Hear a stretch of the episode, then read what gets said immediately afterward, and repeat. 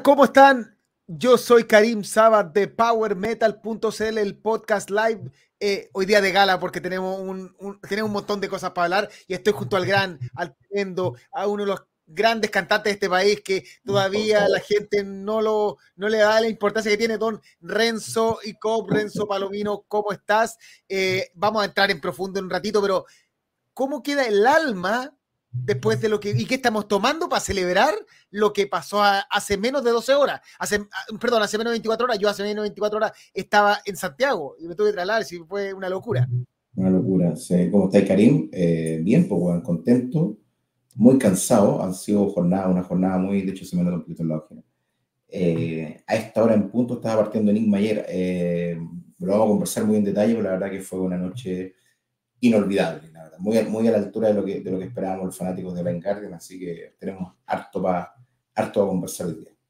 ¿Y qué estamos tomando? Yo estoy hoy día eh, por la ocasión, de nuevo estoy con té, con chaqueta, con lente de sol, con look nuevo, gracias ahí a, a vos, un, probablemente un nuevo auspiciador y con vinito. Creo que la ocasión merece para degustar la ocasión, la, la jornada de noche. Yo soy, soy malo para el vinito, pero tengo una, una linda colección de cervezas y esta es una de mis favoritas, la Trap sobre todo la, la, rubia.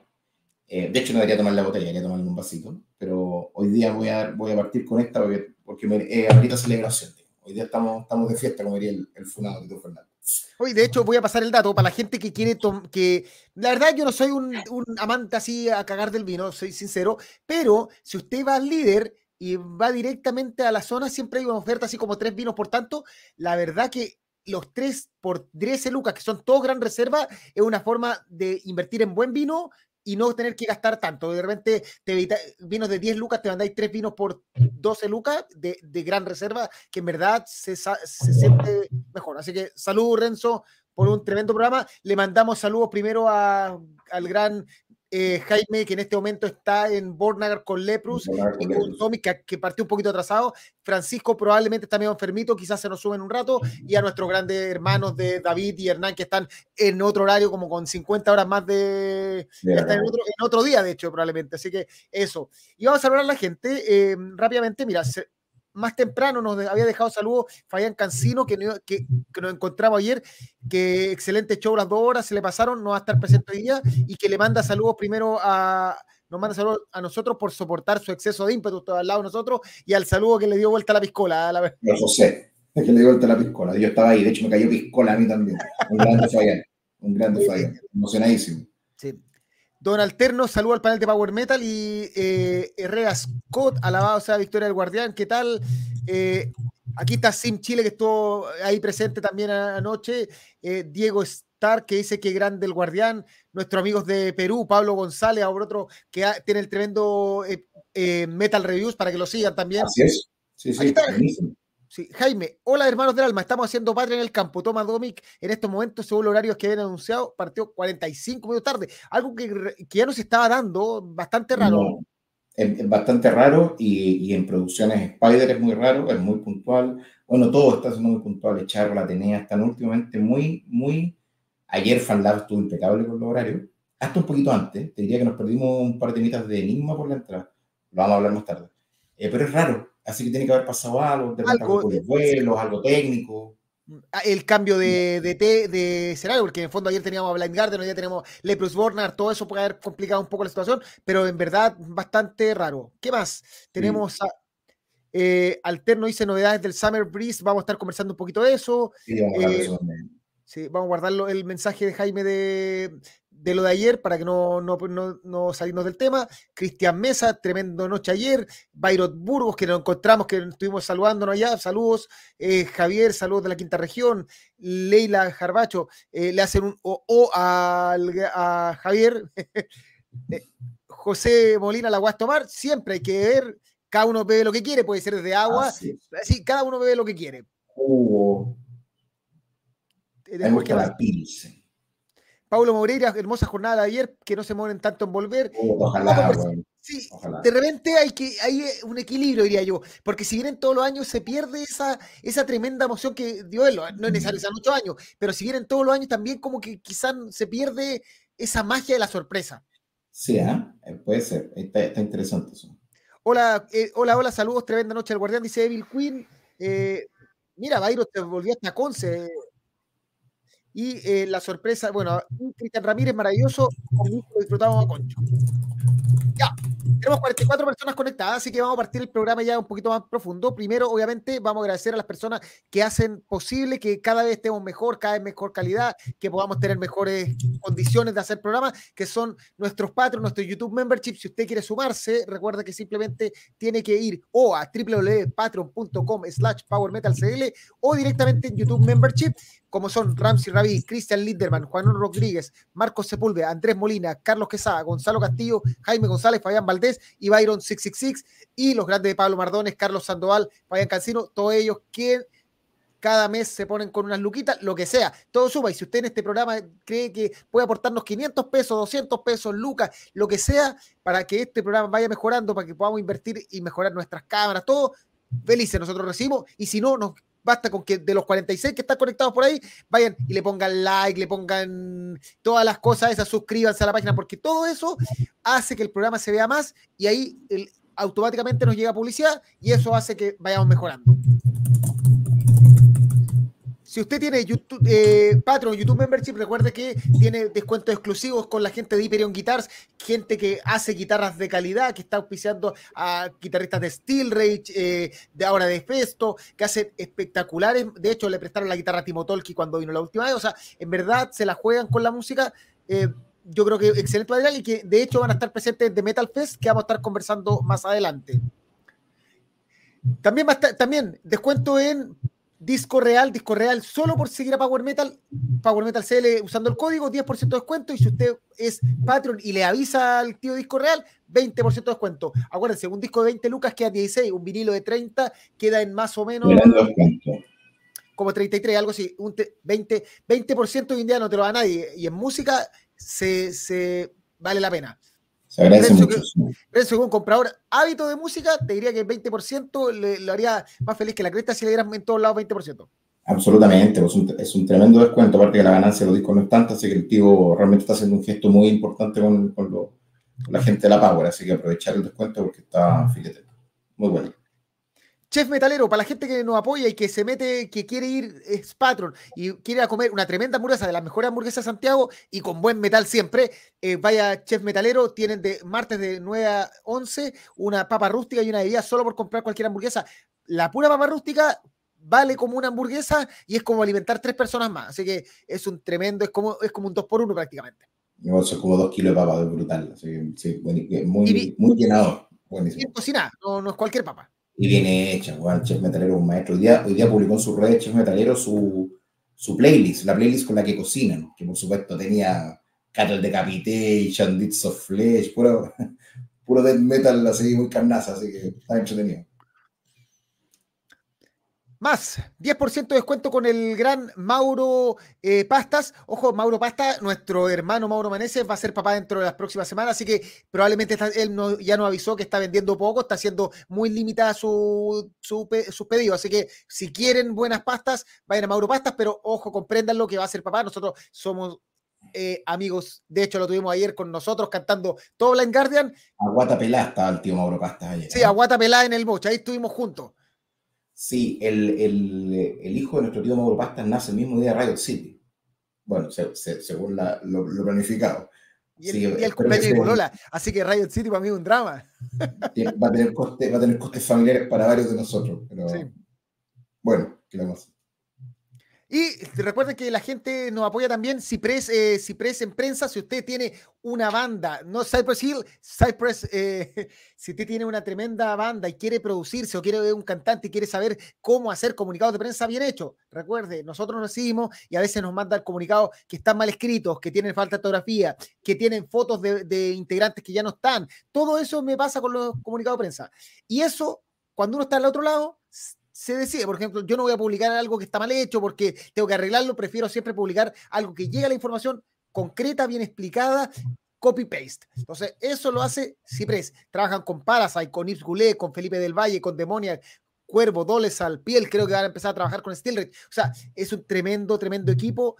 Contacto, ahí están los números, ahí están todos. Si, usted, si no, va directamente, ubica al gran Paulo Domic o al gran Rodrigo Bravo, y ellos también directamente son los encargados del tema. Así que no se queden fuera. De hecho, ellos nos apoyan con esto. Que por fin falta un mes, poquito menos de un mes, para que para que Riot City, la tremenda banda del heavy metal canadiense que está rompiendo al mundo, que estuvo presentándose en Backend este mismo año, va a estar presente en Chile por primera vez y va a estar acompañado nada más que por Shadows en su debut como banda en vivo. Steelrich tocando clásicos que, según el mismo Jaime, nunca más van a tocar. Heiligen presentando su nueva formación. Iron Spell, una banda que hace tiempo que no se presenta en vivo, que es una tremenda banda del heavy power metal chileno. Efesto en su debut como banda en vivo. Eh, Espada y Lord Bardiche, que son dos tremendas bandas que también tocan poco. O sea, es una jornada que va a partir a las 3 de la tarde aproximadamente, dura hasta las 12 de la noche, puro heavy metal, heavy metal nacional. Va a haber harta cerveza, va a, haber, eh, va a estar Disco Real vendiendo música, va a haber todo para pasarlo bien en el Teatro Mundo Mágico. Las entradas en Ecopass, eh, quedan algunas preventas todavía quedan disponibles, o si no, directamente con Wolf Producciones, si es que quiere evitarse el recargo por servicio. La edición es tuya. Así es, nos dejamos a todos invitados. La verdad que este show va a estar eh, alucinante. Yo estoy súper ansioso. Em, quiero pronto mostrar la nueva formación de Hailing y también quiero compartir, por supuesto, con Riot City. Tengo muy fresca la experiencia de Ambush, que fue alucinante. Ganamos, aparte de una tarde heavy metal, muchos amigos. Así que que se repita mucho tiempo más. Pues, bueno. Así que todos a comprar su chapa Riot City porque se viene brutal. Oye, algunos mensajes antes de seguir. Sim Chile dice: Nunca había podido verlo. Supongo que tiene que ver con Black Guardian. Al parecer fue una de sus mejores presentaciones. Sí, ahí vamos a estar conversando en un ratito. Falta poquito. Se sintió increíble. Eh, Adolfo Salinas, que se acaba de sumar. Grande Adolfo, uno de nuestros amigos, de, nuestro reportero en muchos conciertos. Paulo Maureira, nombrado activo, me acordé que el hombrón lo están funando por citar de forma fraudulenta una pensión allá en Finlandia. Timo Tolki. A ver, eh, rápidamente, para no entrar en el tema eh, de Timo Tolki, nosotros tenemos todo nuestro lado, pero básicamente Timo Tolki reconoció que eh, lo, una revista, un medio de prensa así como TMZ de Finlandia, filtró que está en un asunto legal y que le habrían condenado.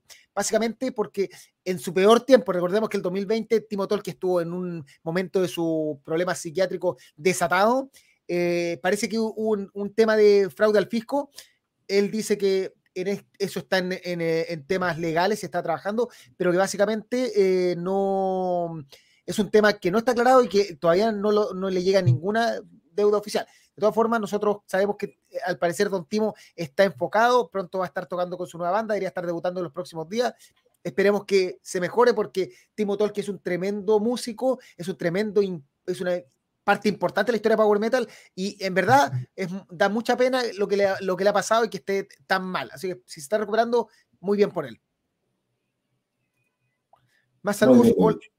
Pedro, hola cabros. Herrera Scott dice que ayer están repartiendo volantes de Riot City. Sí, así me contaron que estuvieron ahí repartiendo harto. Sí.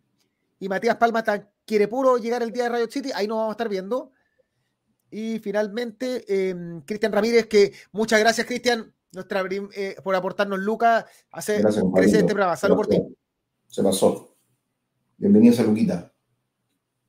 Ya.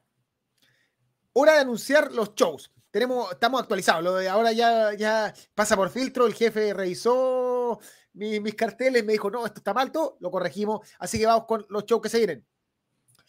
Próxima semana, por Atenea, Saxon. Si usted quiere disfrutar de una de las bandas más clásicas del heavy metal del mundo, que según, de hecho, eh, en la última declaración de Saxon que leí hoy día, el cantante, se me olvida el nombre del, cantante, decía que Beef decía básicamente que ellos eran tan conocidos como Iron Maiden, ojo, pero que lamentablemente no fueron tan exitosos, que eh, ellos reconocen que están al mismo nivel en historia que Iron Maiden, pero que probablemente ediciones de musicales, ediciones eh, comerciales hicieron que no sean tan conocidos. Eh, me parece... Yo estoy absolutamente de acuerdo, creo que si hubiera que hacer un, un, Big Four del heavy metal, yo creo que son Maiden, Judas, Saxon y Accept. y es curioso porque mientras que Maiden mete 60.000, Judas mete 5.000 y Saxon mete 2.000 número eh, redondo, ¿no? Pero Saxon es enorme, está en la historia del heavy metal y todo fanático del heavy metal de seguro le encanta Saxon. Así que yo lo encuentro razón, creo que son estructurales, son trascendentales para la historia del heavy metal. Mira, acá Pedro nos dice, yo cacho que la última de Saxon en Chile es muy probable, porque ya la, la banda, de hecho, este año casi no, casi no gira. Acuérdense que estuvo una enfermedad que lo sacó de. Venían en febrero y tuvieron que retrasar casi un año la, la gira. Retrasaron la, gira, eh, Adolfo Salina dice que todavía no ha podido ver a Saxon. Es tu oportunidad, Adolfo. y eh, Bifford siempre dice que Maiden tuvo la ventaja de tener a Rob Smallwood de manager. Decisiones comerciales. Sí, sí. O sea, en el fondo, tener un buen manager te hace, te da, te da pasito extra. Yo creo, yo creo que te da, te da puntaje extra, te ayuda a posicionarte, pero definitivamente hay una cosa mm. de música que es innegable. O sea, que, creo que no basta solo con un buen manager. ¿no? o sea, el manager. Es muy difícil comparar a Saxon con Maiden, pero, yo creo que no es solo el manager, ¿eh? yo creo que, que son muchos factores. O sea, da el paso extra, pero si, si tienes buena música y no tienes un buen manager, puedes perderte. Ese es el asunto. Un buen manager te explota. Eh, Alterno dice, me hubiera gustado ver a Saxon hubiese estado en otro recinto. Sus últimos trabajos siempre a buen nivel. Eh, le faltó a Saxon, un mito a Saxon, le faltó su ballena blanca, su Quijote, dice Ademir Ríos. Interesante punto. Eh, sí, puede ser. Puede ser. Ya, más concierto. ¿Qué viene después?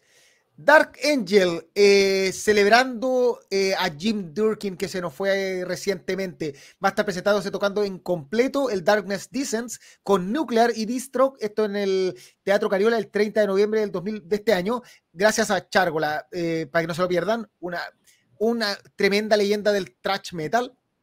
Entonces, aparte el Darkness Descents es un disco caso.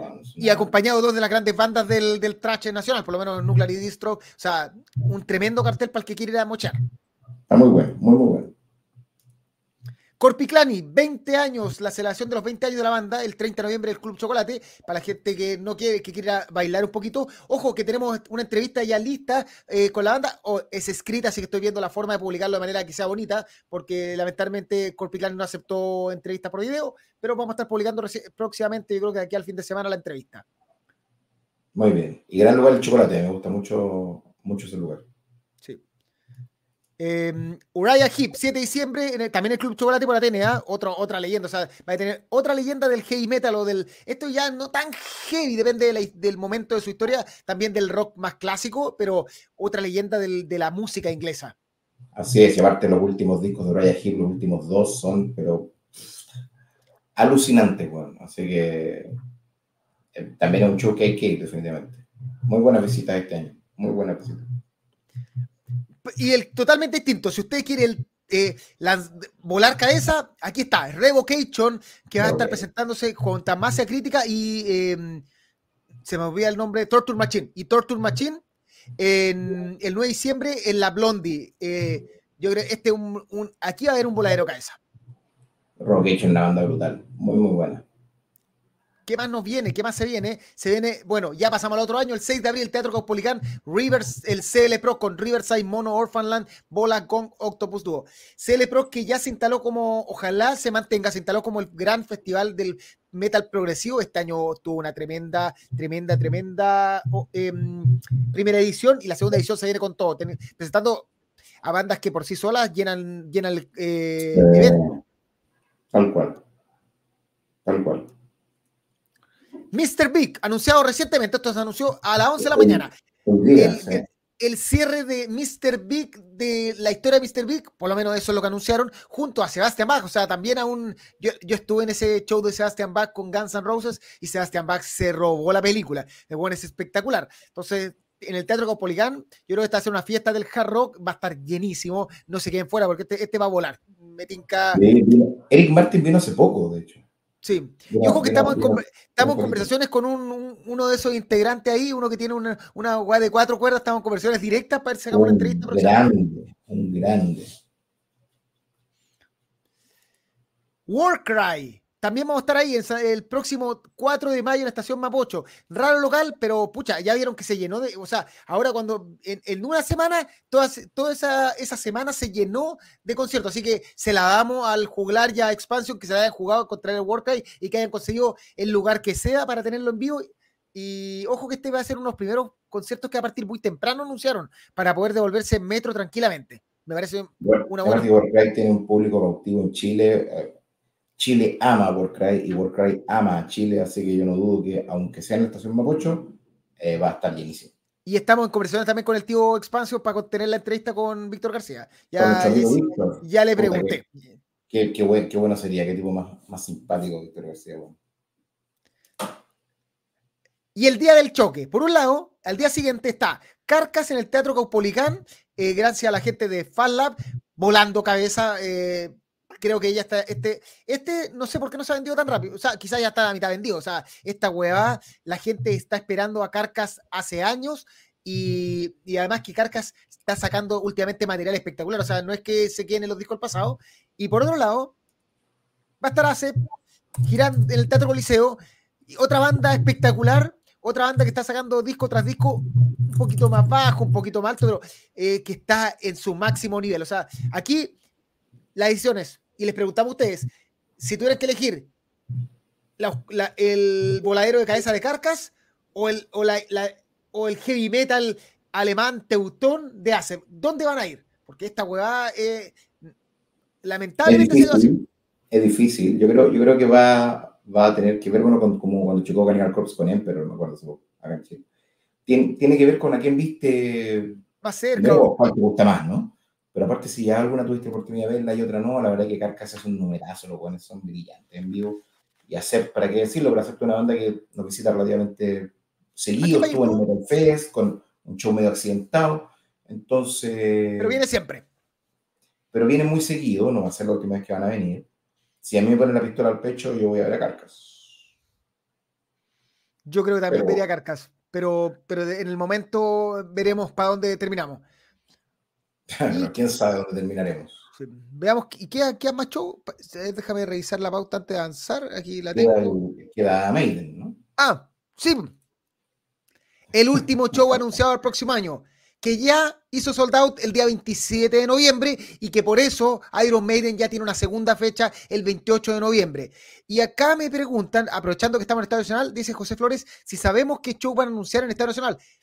Eh, no sé. Eh, algunos dicen que sería tercera fecha Maiden, pero no se vendió la segunda, así que lo dudo, porque la otra teoría es que Maiden va a un Movistar Arena el, ¿cómo se llama? El próximo, el tercer show. Otros dicen que es Metallica, otros que es, eh, por ahí leí mm, Tool, leí también eh, Ramstein. La verdad que no tenemos ni idea. Hay tanta banda que podría ir al Nacional que difícil decirte tener una respuesta. no, son, no son tantas que podrían ir al Nacional. ¿Eh? Sea, es verdad. Pero, pero, pero, sí, yo preferiría no especular porque la verdad que no lo sé. Hay medios que les encanta decir que saben cuando no saben. no, sabemos. No, tengo, no, tengo, la menor idea. Power Rumor por TCL murió hace años. Murió hace años, sí powergossip.cl la bajamos, no, no más. Sí, no, nosotros no preferimos aguantarnos hasta el momento y tener como el, dato duro a estar eh, anunciando cosas que no sabemos. Porque Incluso yo sé cosas que no puedo decir. porque se enojarían mis amigos conmigo. Mejor así. Déjame ver algunos comentarios. Eh, hola Bardos con resaca. Mi voto es por ACB esta vez. Eh, Mario Salvo, aguante que dice, llegó a quedar desfónico de tanto gritar Run for the Night. Me acordé tanto de mi amigo Mario con Run for the Night. Todos nos acordamos, todos nos acordamos. Debe estar, llorando, güey. Eh, de hecho, cuando Hansi, bueno, lo vamos a contar después, pero cuando Hansi comenzó a decir de que tenía una deuda con nosotros, dije, ¿irá a tocar Run for the Night este weón? ¿Será? No lo voy a creer, no lo voy a creer. Pedro dice que ACEP, eh, acá Alterno dice, o sea, José dice que ACEP y Carcas era hacerlo juntos, puta, perfectamente. Mm, después, eh, tranquilo, no, nos pregunta Mega, sí, tranquilos, que vamos a llegar a eso. Eh, yo creo que tiramos la tercera fecha en Conce. Metallica serían dos días, dos días en el Nacional, porque Metallica viene con una gira de dos días. Ojo, ahora en esta gira de Metallica, que no sabemos si va a pasar por América, son dos shows y, en la misma ciudad que no se repite ni una canción. no se repite una canción, me encanta eso Metallica, no, me voy a aburrir. Alucinante. No me voy a aburrir nunca de alabar lo que hace Metallica, de tocar tantas canciones distintas en una misma ciudad, cambiar los sets. Eh, lo más cómodo sería tocar siempre lo mismo, los buenos son, pero en ese sentido, lo que pasó con Run for the Night pasa con Metallica. Que no las toca a la misma velocidad, que por ahí se equivocan, Pero, pero van. Es, es muy pro fan eso, así que eh, nada, me, amo, amo eso de Metallica, me parece la raja. De hecho, ¿te acuerdas de ese show, el By Request, donde la gente votaba las canciones? Ahora, era, era, medio mula, porque en el fondo la gente, ellos sabían la que la gente iba a votar. Era como, era como obvio, pero igual era un riesgo. O sea, en el fondo, si resulta que la gente votaba cualquier hueva, están cagados. Ellos prometieron que lo que la gente votaba. O sea, al final, ¿qué pasó? Que la estructura era igual en todo el show, porque la gente quería exactamente lo mismo en todos los países. Pero de todas formas, atreverse a hacer eso eh, no es tan fácil. Porque te voy a me acuerdo de las discusiones en internet en esa época que todos decían, pero, pero pidan, no sé, Leper Messiah, ¿para qué piden Master of Puppets? Era como una eterna discusión. Al final ganaron los temas, es como que hicieron un Iron Maiden by Request y que ganara Fear of the Dark, Number of the Beast y The Trooper, pues, en vez de pedir Fallen Angel, de Yabu y, no sé, pues, y Totay Malan, ¿cachai? Como que la gente al final le da la posibilidad de terminar escogiendo lo que, lo que he escuchado siempre. Los, los enemigos de Leper Messiah Ganaron. los, amigos de Master of Puppets. Sí, los amigos de Master of Puppets. Los enemigos de Master of Puppets perdieron, ya. Eh, mira, acá dicen ACEP también. Eh, Gana ACEP por paliza aquí en, los Power Amigos. Sim dice que quiere ir a todos eh, los conciertos. claro, al mismo tiempo Sim, estamos al horno. En My Request la gente pedía Enter Sandman. Sí, ¿Qué pues, José Flores dice, las bandas que llenan nacional son Tool, Ramstein, Metallica y CC, para de contar. De rock, de, rock, sí. Yo sí, estoy de acuerdo, anda por ahí, claro, como de rock, porque hay bandas de pop que, o sea... Taylor Swift. sí, claro. Ya. Renzo. Llegó el momento. La gente quiere escuchar de esto. La gente quiere saber qué pasó por tu cabeza y, y, también en la mía, pero tú eres, tú eres el, el acreditado Tú eres el hombre al que, ganó el derecho a presenciar, no solo como público, sino como, como reviewer, lo que fue el tremendo show con creces, tremendo. Así, busque la palabra épico, magnánimo, legendario, lo que quieran, de Blind Guardian en Chile. Y voy a, mientras Renzo comenta, eh, o sea, obviamente uno debe partir por el principio. Y no a partir hablando de la Guardia, tenemos que hablar de nuestros amigos, no ni siquiera nuestro amigo, la tremendo, los tremendos Enigma. Enigma. La tremenda Enigma que fue la banda que a las 8, ¿verdad? Como 7.55, según tenemos claro, eh, abrió los fuegos de una tremenda noche que probablemente para muchos va a estar dentro del top de este año, del top de la vida incluso. Eh, y nada, Renzo, eh, Enigma, ¿qué, uno, ¿qué te pareció el show? Le pregunto a la gente, ¿qué les pareció que Enigma abriera? ¿Les gustó? ¿No les gustó? Porque sí, porque no, para que nos vayas comentando mientras Renzo nos cuenta. Pero ¿qué te pareció lo de Enigma, tanto como espectador, como banda que abrió una tremenda banda? Todo. Yo, yo creo que Enigma, como lo conversamos aquí largamente cuando estábamos hablando de este show y la expectativa de este show, Enigma tiene un lugar en la escena de este país muy ganado, ganado a costa de, de trabajo, de esfuerzo, uh, de, mucha, de mucha consistencia eh, son gente que además, como, como dije el programa pasado, son muy decentes, son muy agradables, son muy simpáticos. Nelson fue compañero mío de colegio, el vocalista, de curso incluso. Álvaro lo conozco hace años. Eh, bueno, en general toda la banda son muy sólidos. José en la batería, Seba en el bajo. Hacen, hacen además un, un, heavy metal que es bastante intrincado. Los temas más antiguos son bastante progresivos a rato y con una sola guitarra. La verdad que y creo que Enigma es una banda que estaba muy a la altura del escenario en el que está, sonaba muy bien. Efectivamente partieron un poquito antes de lo esperado, nosotros entramos como uno para las ocho, debemos haber entrado como el segundo, tercer tema. Creo que en Sirvientes del Dinero entramos. Eh, y la verdad que la gente los, los, los aceptó bien. Había poca eh, gente cuando empezó, llegamos. Había, había poquita, no había poquita gente, pero estaba la cancha a un, a un 40%, 30%. Se notaba la galería, la galería se estaba llenando. Y el público que estaba, la verdad que era, era un público que era muy blanco, e, esto es evidente. Eh, yo recuerdo cuando el 2002 eh, abrió Six Magics y al tercer tema de Six Magics se caía el Estadio Chile gritando Blind Guardian, yo entre ellos. ya he tenido años para pedir disculpas a Big Blade por, por eso. Eh, y también recuerdo a Steve Rich toreando Mago de Oz, cuando Steve Rich estaba dejando la cagada y como el cuarto tema habían 5.000 gritando Mago. Eh, hay bandas que son difíciles de telonear. Eh, y el público eh, enganchó muy bien con, con Enigma, enganchó muy bien con Nelson y principalmente con Álvaro, que a ratos es como el verdadero frontman en el sentido de que él es el que habla, presenta los temas, se apodera un poquito de la escena. Eh, yo creo que la banda fluye súper bien, creo que la banda está súper aceitada. Nelson se siente súper cómodo, súper cómodo. Eh, se nota que lo disfrutan. Han abierto a Halloween, han abierto a Blind Guardian, eh, han estado en los Metal Fest, es una banda enorme en este país y, lo demuestran. Tienen las horas de vuelo y el circo para, para comerse el telón, la verdad. Como te digo, el público los respetó, los escuchó, aplaudió, eh, no se volvió loco. No, no, estaría mintiendo si digo de que, el público estaba enfervorizado con Enigma, pero se estaban muy entretenidos disfrutando el, el, el, plato previo, digamos. Creo que, creo que Enigma estuvo a un gran nivel, creo que estuvo muy bien elegido el telonero. Eh, y, y, nada, como la verdad felicitaciones, como digo, Álvaro, Nelson, a Seba y a José. Eh, espero verlos pronto en las tablas, tal vez compartiendo por ahí. Tenemos por ahí un par de días con Álvaro. Eh, nada, bandaza. Y como te digo, sonando muy bien. También, así como, así como te decía de que en la época antigua el público crucificaba al telonero, también me acuerdo que muchas veces al telonero le pasaban muchas menos pistas que a la banda principal. Era muy notoria la diferencia. Estaban sonando casi que con un canal por, por instrumento, mientras que la banda principal reventaba el recinto. Creo que también se está respetando un poquito más a los teloneros en ese aspecto, porque de verdad que, que, que Enigma gozaba de un tremendísimo sonido. Así que nada, pues la fiesta fue completa de principio a fin eh, y, y, en parte, gran parte del éxito de la noche también se lo vemos a, a un enigma que, que, estuvo definitivamente a la altura de, la, de las circunstancias. Oye, todas estas fotos son del gran Francisco Pérez, tanto esta la de Line Guardian, para que vayan ahí, arroba Francisco Pérez Fotografías, por si quieren seguirlo en Instagram, en nuestro Cortinas, que se mandó una... El Cortinas es, un, es un talentoso de mierda, aparte de hacer las masas cortinas, saca buenas fotos, o sea, ¿qué, qué hace mal ese muchacho? Habrá que preguntarle, porque se, queda dormido. Eso es súper recién. ¿Se quedó dormido? Sí, se queda dormido. Se queda dormido. Tiene, ah, tiene, la cañita medio, tiene la cañita medio mala, se cura fácil. Sí. Medio taparrojo.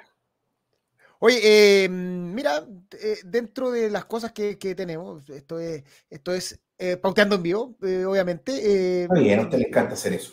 Adelante.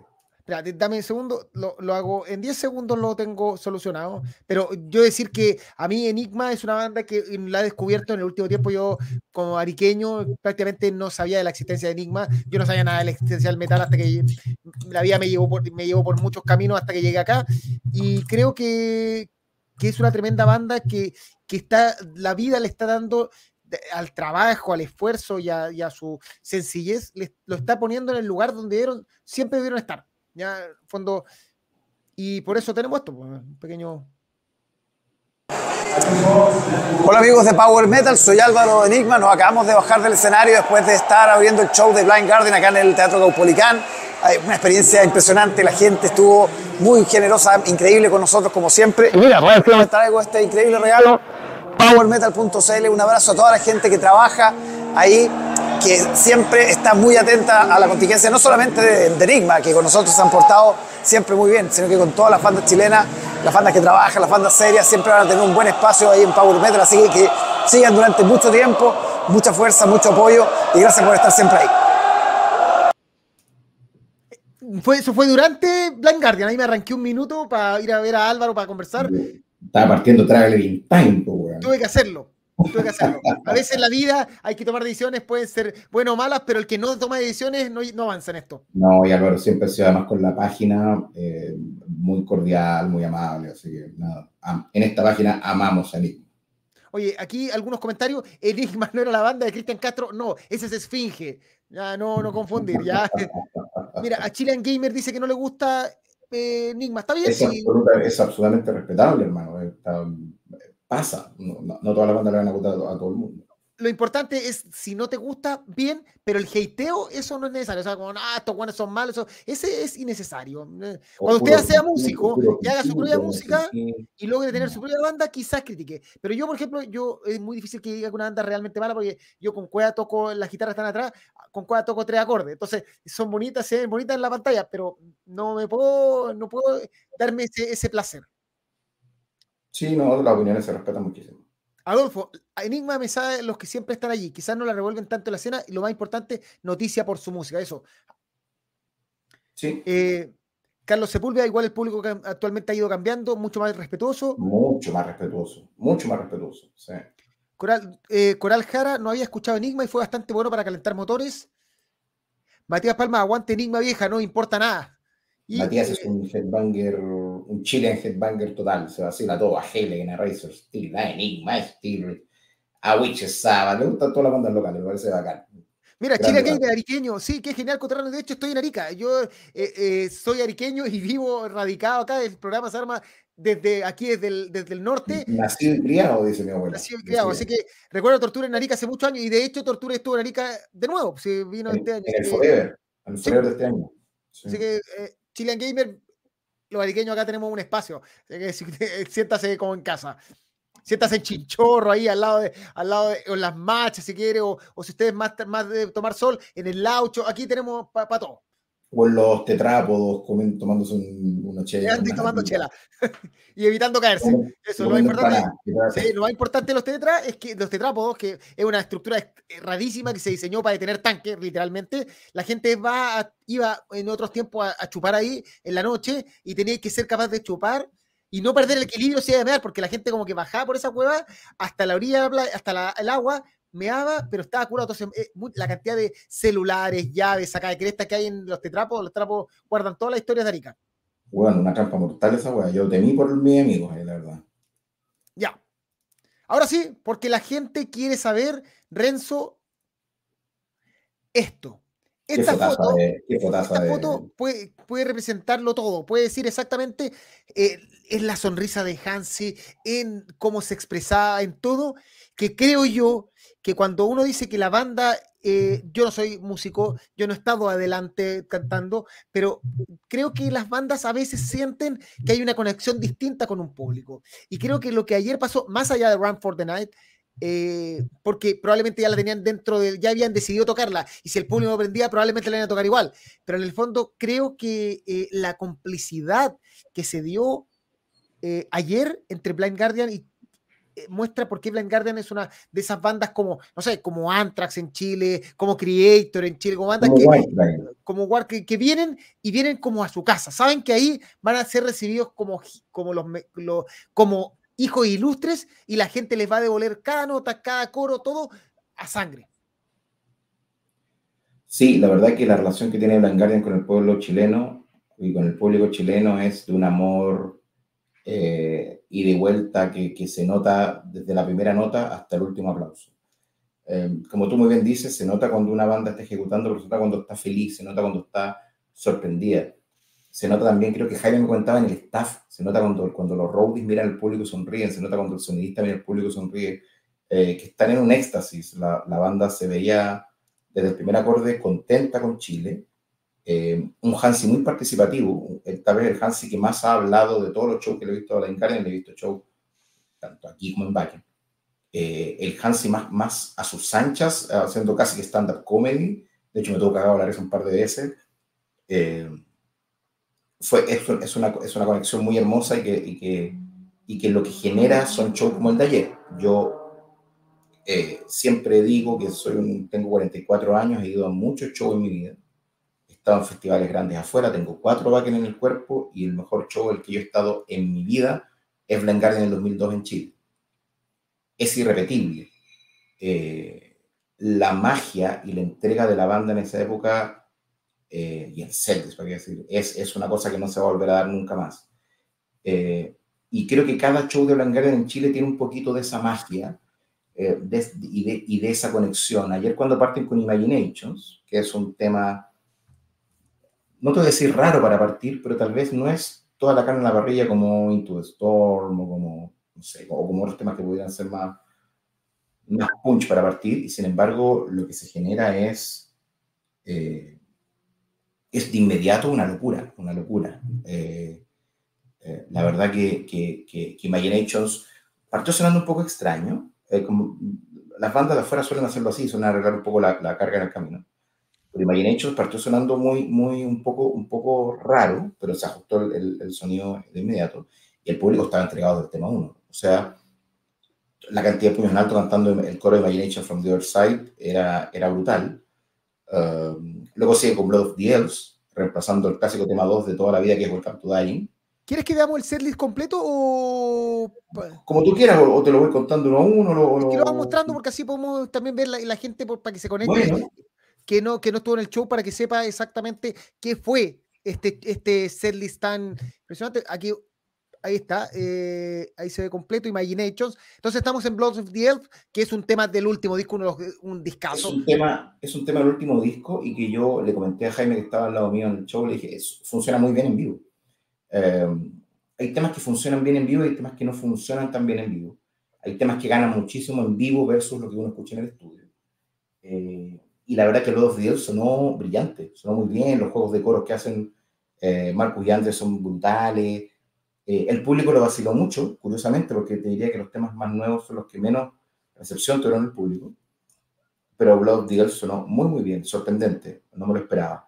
Um, luego viene Nightfall, que es el primer momento realmente de catarsis del show, donde yo lloré, y no en sentido figurado, eh, tenía los ojos llenos de lágrimas, que es, me pasa cada vez que escucho Nightfall, es un tema con el que tengo una conexión muy particular, y diría que se notaba en el público y cuando tocan temas del, del Nightfall, eso pasa. Creo que cuando tocan temas de Nightfall, algo cambia en el, ambiente. ¿Qué, me quería decir, No, ¿qué te quiero decir?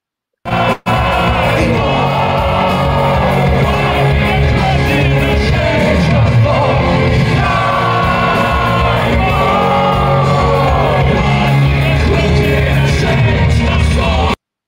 te iba a decir? Mejor mostrarle, mostrarle a la gente que, cómo se vivió Nightfall. Ese, ese es, el, ese es lo que seguía me vuelvo a poner la, piel de gallina, se en la cámara, se me vuelvo a poner la piel de gallina, weón, eh, al ver el video. Eh, sí, lo que pasa con Nightfall, aparte que Nightfall es un tema precioso, un himno de Blind Guardian, y claro, y toda la gente la canta, pero se, se quería venir abajo el, el, el, caupo. Precioso, un momento precioso. Eh, Mi polola que no es metalera me pidió que se la grabara completa, la tengo los cinco minutos grabados específicamente porque ella pidió que le grabara Nightfall y tuve que ir con el celular grabando la canción completa, solo por amor. Muy bien, muy bien. Eh, bueno, luego viene The Script for My Wrecking, eh, segundo tema del, del Imaginations que tocaban en el set. The Script funciona muy bien porque además hasta ahora es el tema más rápido.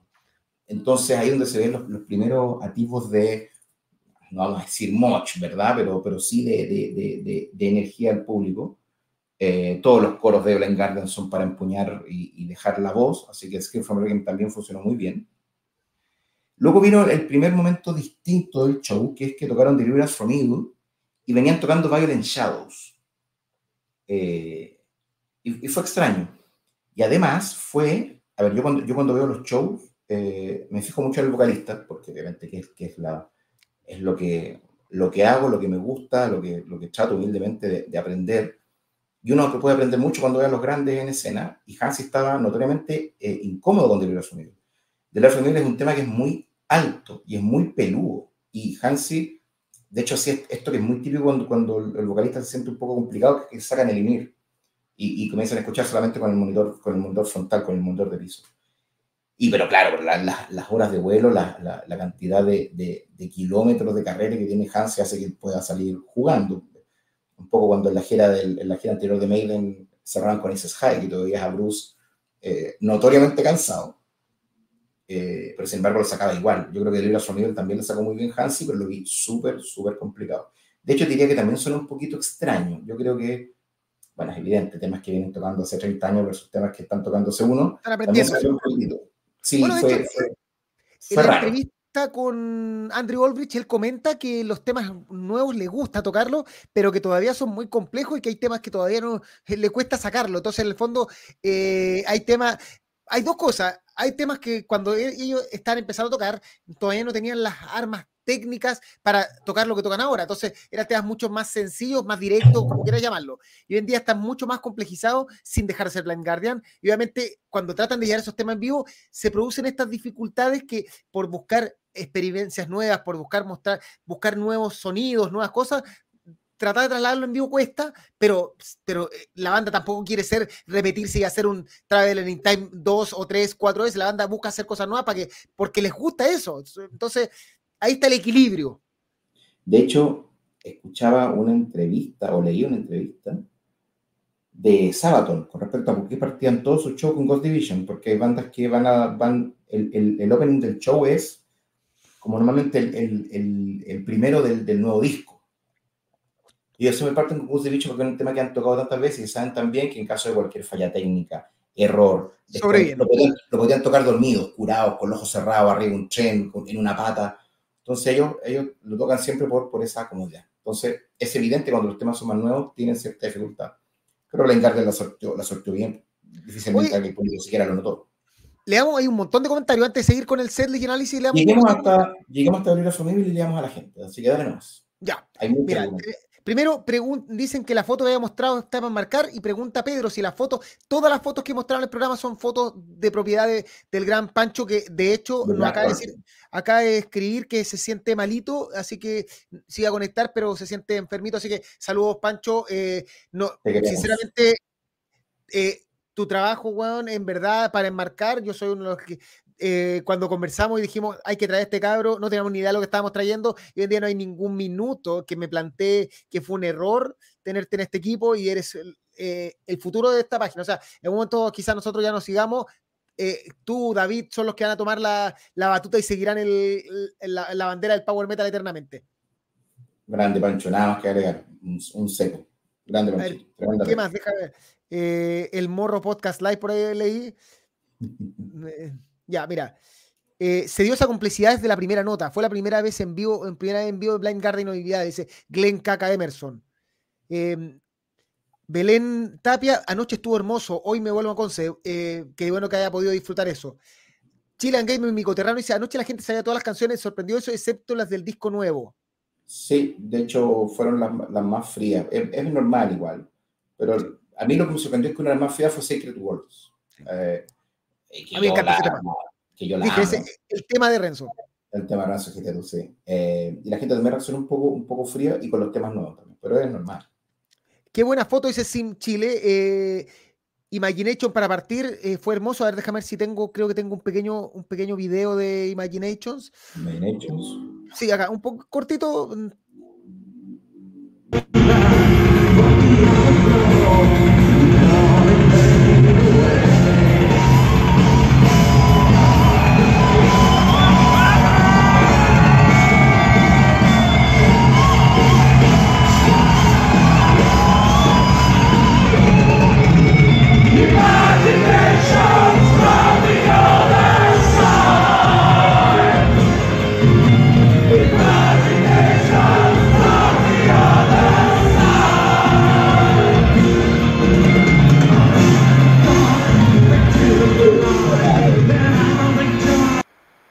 Espectacular, Uf. o sea, se siente los Ghost Boom, como dirían los gringos.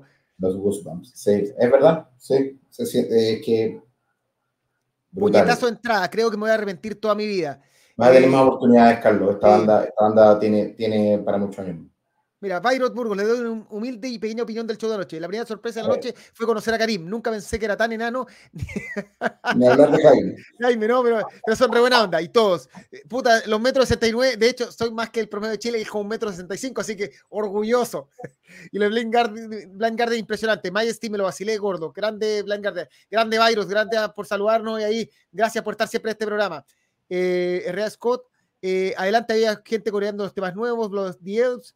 Eh, Cristian Carrasco, nuestro amigo de Tenea, no sigamos más puta, Cristian, tenemos que seguir, así que lo lamentamos. Cristian, tú sabes lo que tienes que hacer. Tienes que traer a Battle Beast. Eso es lo que tienes que hacer. Y vas a olvidar este mal momento. Y vas a olvidar este mal momento. Felipe Gutiérrez fue magia total, sentir el alma de todo pulmón, salieron lágrimas de emoción, conche su madre.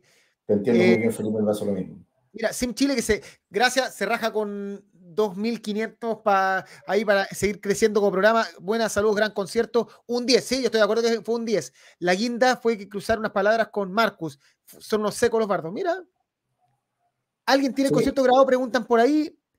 Eh, me, M, yo creo que hay videos por todos lados. ¿no? tengo ni idea cómo se pronuncia eso. Este, MEC130 y lo que sea. Buena cabros, los vi a casi todos los conciertos. Mirror Mirror en el Happy Moch. Me encontré con Karim disfrutando en el concierto todo. Son unos grandes. Sí, yo vi el Moch y no pude evitarlo. El Lo intenté. De hecho, terminé, definición. terminé sin polera porque mi polera la tiene actualmente el gran Álvaro Bachelet, el dueño de mi polera. ¿Qué más? camisetas, como el fútbol. Blood, eh, Blood of the Elf es buenísimo. Eh, buenísimo. sí. Weekend nomás. Eh, Nomads, un excelente y único concierto épico que el otro toque eh, épico, que el otro año toque cerrado una noche en Backen y pudimos, incluido Karim, el show de drones que anunció Blind Guardian, toque el próximo año ya. Sí, porque Garden es, es headliner de back en el próximo año. Brutalísimo el arranque. Pero el público alemán no se merece a Blind Guardian. Yo he pensado eso, Pedro, lo pensé en, el back en 2016, que me tocó verlo por la tele. Eh, estaba indignado. Decía, estos bueno no se merecen ver este show. Estaba Jaime. Y decía, Jaime tampoco se merece eh, ver este show. Rich Nadie se merece al guardián, solo yo. Mira, saludos del, del Salvador, Centroamérica. Gracias, Rich Von Franco. Excelente trabajo que hacen. Muchas gracias que nos ven desde, desde todos lados. Bueno, en verdad, a mí ver 60 personas conectadas, dennos like, todo lo que sea, el simplemente hecho que nos vean y que compartan las emociones, lo que sintieron, eh, vale la pena hacer esto. Eh, y Marcus salió a saludar cuando cerraron el Caupolicán. Nadie cachó. Había que irse al aeropuerto. Lamentablemente, literalmente, tenía que irme al aeropuerto. Tenía que ir el auto, se tenía que ir el auto donde Jaime. Ya. Renzo, sigamos. Estábamos en. Terminó. Estamos en Vamos a hacer la siguiente pausa la hacemos en Traveling Time. ¿Te parece? Muy bien.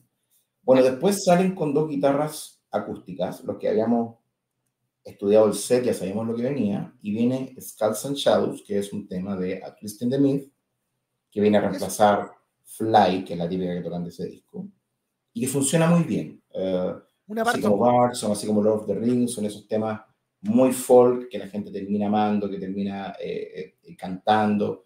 Creo que funciona muy bien aporta a la magia del momento. Y luego viene eh, mi tema favorito del Nightfall, como ya lo he dicho muchas veces, por sobre Mirror Mirror y por sobre todo Stone, que es Time Stand Still at the Iron Hill.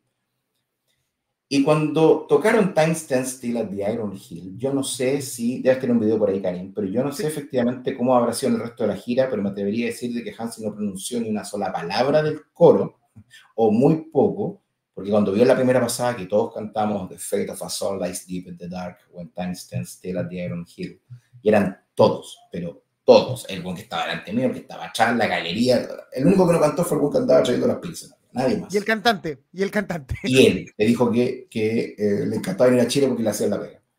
Eh, Mira. Fue fue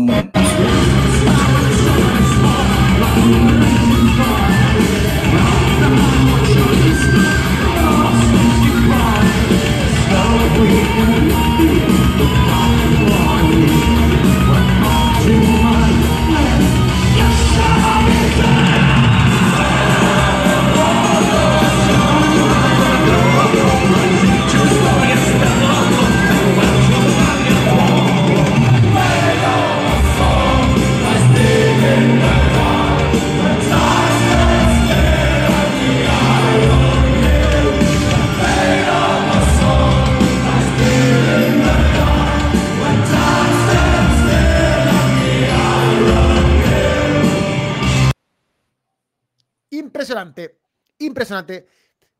También yo creo que es de las canciones que me enamoró a mí de ese de Blind Garden, que me hizo a mí un seguidor de Blind Garden, es aparte de todo ese disco, pero... Sí. Eh, hay gente que dice que le gustó, hay gente que le gusta no, hay gente que le puede escuchar algún día de él, lo conversamos otro día, pues con Sorrow pero para mí, y la icónica mi Romero, para mí Time Still es un tema que me que te recontra mata. Luego vino The Secret of the American Gods, el tercer tema del, del God Machine, no, no del nuevo Machine, sino del tema que tocaban del nuevo disco. Y siento que fue también el momento más frío del show. Eh, de hecho, mi amigo José fue a comprar Pilsen en este momento. Después de que le botaron la piscola. Exacto. Para poner la piscola que, que Fabián la había botado. Oigan, Cancino, le botaste la piscola, no estás conectado, pero te, te, te dedicamos a este pero, momento. Pero jamás olvidaremos que le botaste. Ya, mí me soltó piscola. Eh, y pese a que suena muy bien, a mí un temazo, a mí me gusta harto, es de los que más me gusta el disco nuevo pero siento que no engancho tanto con la gente. Eh, yo creo que también el, eh, es muy ingrato después de Time Stand Still, pues, eh, pues, después de un himno, este tema que es un poco más nuevo, que cuesta que cale, que hay gente que posiblemente no conocía. De hecho, eso es otra cosa. Le comentaba a Jaime que el público de Blind Garden es un público mixto. Hay mucha gente que son headbangers, gente que uno ve en la mayoría de los conciertos, bueno, que son aguerridos fanáticos del metal, y hay un público un poquito más viejo, vi mucho cuarentón, mucho buen de, de, de, polerita recién comprado, o casi que, que, saliendo de la pega. Eh, hay un público que también es, un poco más, más, más pausado, ¿no? típico de los palcos llenos, etc. Entonces, eh, Secret of American Gods es un tema que, eh, que funcionaba más en la gente que estaba más al día de lo que es Blind Guardian, que la gente que es fan. Así hay gente que fue a escuchar Majesty solamente, hay de todo. Eh, así que fue un momento de un poquito, un poquito de, de, de pausa. De pausa. Claro, y siguiendo con las pausas, lo que vino después fue The Barson. para los que hemos estado en un show de Blind Guardian, eh, de Barson es, es, impresionante, porque hace vida esta, esta relación, este amor recíproco entre Blind Guardian y el público chileno. Es cierto que Barson la cantan en todos lados, imagino que los argentinos que tienen una manera más o menos parecida a la nuestra de entenderlo, posiblemente también lo van a encantar con el alma, eh, pero Barson es un momento único, es un momento muy emocionante, es un momento eh, donde es difícil no, que no se te ponga la, piel de gallina, eh, donde uno canta a todo pulmón. nada, ese momento es el prime de los conciertos de Blind Garden, es uno de los momentos más emotivos y más icónicos esa no la tengo en este, aquí, pero pueden ir directamente a Instagram donde está grabada completa, la transmitimos en vivo, porque a mí no me gusta hacer eso, pero creo que había demasiada gente que quería, que no pudo estar presente y quería darse eh, la oportunidad de ver, así que se meten en Instagram de Power Metal y ahí está completa la canción, de principio a fin. Así es, y, uno que tuvo la posibilidad de ver a Guardian en el 2011 en Backen, por ejemplo, ahí la canté con 60.000 hueones. Y con éramos y tú al lado, sí, tú y 59.999 buenas más. Sin embargo, sin embargo lo, que pasa, lo que pasa en lugares como el, como el, como el Caupo es mágico, no tiene que ver con la cantidad de gente, tiene que ver con la entrega. Por ahí mi amigo Jaime se, se enoja porque cree que es un poco chauvinista decir que el público chileno, que el público latino, que los alemanes no cantan. Puta, yo soy en eso, en eso. Es verdad, lamentablemente en eso es verdad. Pues si las bandas lo dicen. de, de, tener una banda ellos describen que hay gente así, vasos cruzados como evaluando tu show, aquí la gente está desatada. Dan ganas de cachetear estos buenos, es como... Por eso el amigo que dice no se lo merecen, yo a veces encuentro que, que razón. No, único, único e irrepetible. Y después vino... Un combo. La verdad que el... Es que lo que pasó con Majesty fue es que se vino abajo el campo. Eh, sonaba muy fuerte. Eh, el wow, majesty, era un, el wow era ensordecedor, weón. Yo creo que de todos los temas, es el único tema que se sabía el 100% del público que estaba ahí. Impresionante la manera, la manera de cantar, el moch, por supuesto, los temas de los primeros discos de Blind Guardian siempre tienen esa, ese nivel de agresividad. Eh, nada, fue, fue hermoso, fue, hasta ahí fue el primer momento eh, realmente impactante del, show donde yo dije, oye, aquí, aquí esta weá es, esta weá es Majesty fue en términos, en términos del, show, posiblemente de los puntos más altos. Y luego vino el que fue, en lo personal, esto lo firma Renzo Palomino, el momento más emocionante del show. Yo hoy día, y me imagino que muchos amigos hicieron lo mismo, escuché a Guardian mucho rato. Fui a trabajar eh, y en el auto escuchando Blind Guardian. Y, cuando, y me saltó Traveling Time, que es un tema que, que, me encanta, uno de mis temas favoritos de Y que tocaron en ese bendito backend del 2011. No la tocaron en Chile el 2011, no la tocaron en Chile el 2002, y como en verdad tanto el Blind del Metal Fest como el de Cariola, no sé si la tocaron. Pero yo tuve que esperar 12 años para volver a escucharla. Eh, Traveling Time es el tema que abre el Tales of the World, y hoy día pensaba mientras escuchaba ese disco, Karim, que Blind Guardian siempre fue distinto. Eh, así, como, así como lo se dice que cuando Messi bajó una pelota cuando chico, todos dijeron este bueno es distinto. Eh, que lo, lo, que, lo, que, lo que diferencia a los jugadores competentes de los buenos geniales, eh, yo creo que Blind Guardian siempre fue genial. Es que en el fondo estaban haciendo algo que no hacía nadie. O sea, ellos no estaban tocando thrash metal ni tampoco tocando power metal. Estaban tocando una guay entre medio estaban tocando una, claro, una especie de speed metal, eh, pero con otra cabeza, con, eh, con otro tipo de coros, con otro, no es, no es tucatuca por tucatuca. Es otras líricas. Otras líricas, otra manera de cantar, y te estoy hablando del Hansi Chascón que tocaba el bajo mientras cantaba, en la gira del Tales, Hansi era el Chascón que tocaba el bajo. Eh, alucinante. Me fue una hora muy, muy profunda a la misión de la pero pasa que el tema me gusta tanto y la verdad que yo quedé absolutamente disfónico. Después de el no podía ni hablar. O sea, lo di todo, lo canté todo. Debo haber cantado con los ojos cerrados y con el puño en alto toda la canción, así que no, no tengo ni haberme enterado. Está un trance, lo defino como un trance. Creo que Traveling Time fue para mí el punto más alto del show. Y eh, emocionante a cagar, y la gente también se entregó mucho. Vi, eh, sentí esa complicidad, sentí que la gente también lo estaba disfrutando mucho. Eh, yo abracé a la primera vez que estaba al lado mío, me puse a cantar Traveling Time, nada, de esos momentos hermosos que te regala, el, que te regala la música. Mira.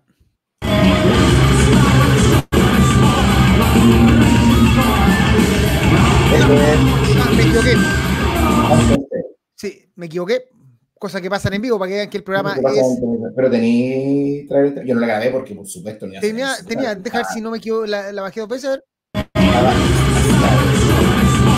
Si la tengo por ahí, pero no la tengo en este momento. No, yo la tengo. Y de hecho quiero verla. No, la tengo porque no iba a sacar el celular. Yo grabé algunos, algunos fragmentitos, pero Charlie Time no la, no la sé.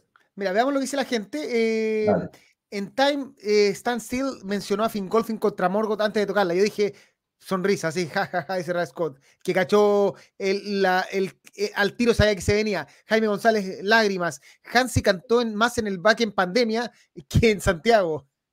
El back en Uruguay. Sí. El back en Uruguay era un puro tema sí. rapidito, pero muy rico ese. Fabián Cancino, momento preciso, se acordó de que cuando estábamos hablando, se conectó justo cuando lo estábamos nombrando hoy el piscoleo. Eh, la gente de Blind Guardian Chile que está aquí presente dice que fue un místico el concierto del Guardián. Así es, hermanos, fue místico. Herrera Scott, creo que Secrets of American Gods fue el momento más frío del show, pero es un temazo. No, opino igual. Daniel Robledo, eh, Skull Sanchau sonó bastante bien. Travel Time y Run for the Night son esos temas que te hacen pagar una entrada. Los temas nuevos gastaron, ganaron bastante en vivo. Aguante Blind Guardian y PowerMetal.cl. Eh, Muy de acuerdo, Daniel. Glenn eh, Caca dice: De hecho, Hansi casi ni cantó Bart Song. Ademir Ríos, el público de Keep It True es de no creer en ese sentido. ojalá. Sí, de verdad. Algún día voy a estar ahí, cantando de público, barriendo, limpiando los baños, pero algún día quiero estar ahí. Si Cristian Ramírez, Majesty, fue la cagada. dice, consigo con Renzo, para mí Traveling Time fue lo mejor. Eh, siendo historiador se da eh, más, de, más de historia de Dune que de Chile. De Dune. Eh, Leonardo Collado, según la encuesta de Chile, es el país más metalero de Latinoamérica. Las pilsen cara, tres lucas, tres lucrecia. La previa, buena. Ah, yo tomé, tomé, a la bolsa, no leo. A mí se rajaron todos conmigo, no gasté ni un peso en, en cobete. Y Chilean Gamer dice que eh, creo que American Gas la canté yo solo. No, éramos dos. Yo también la canté. Pero me sentía muy solo.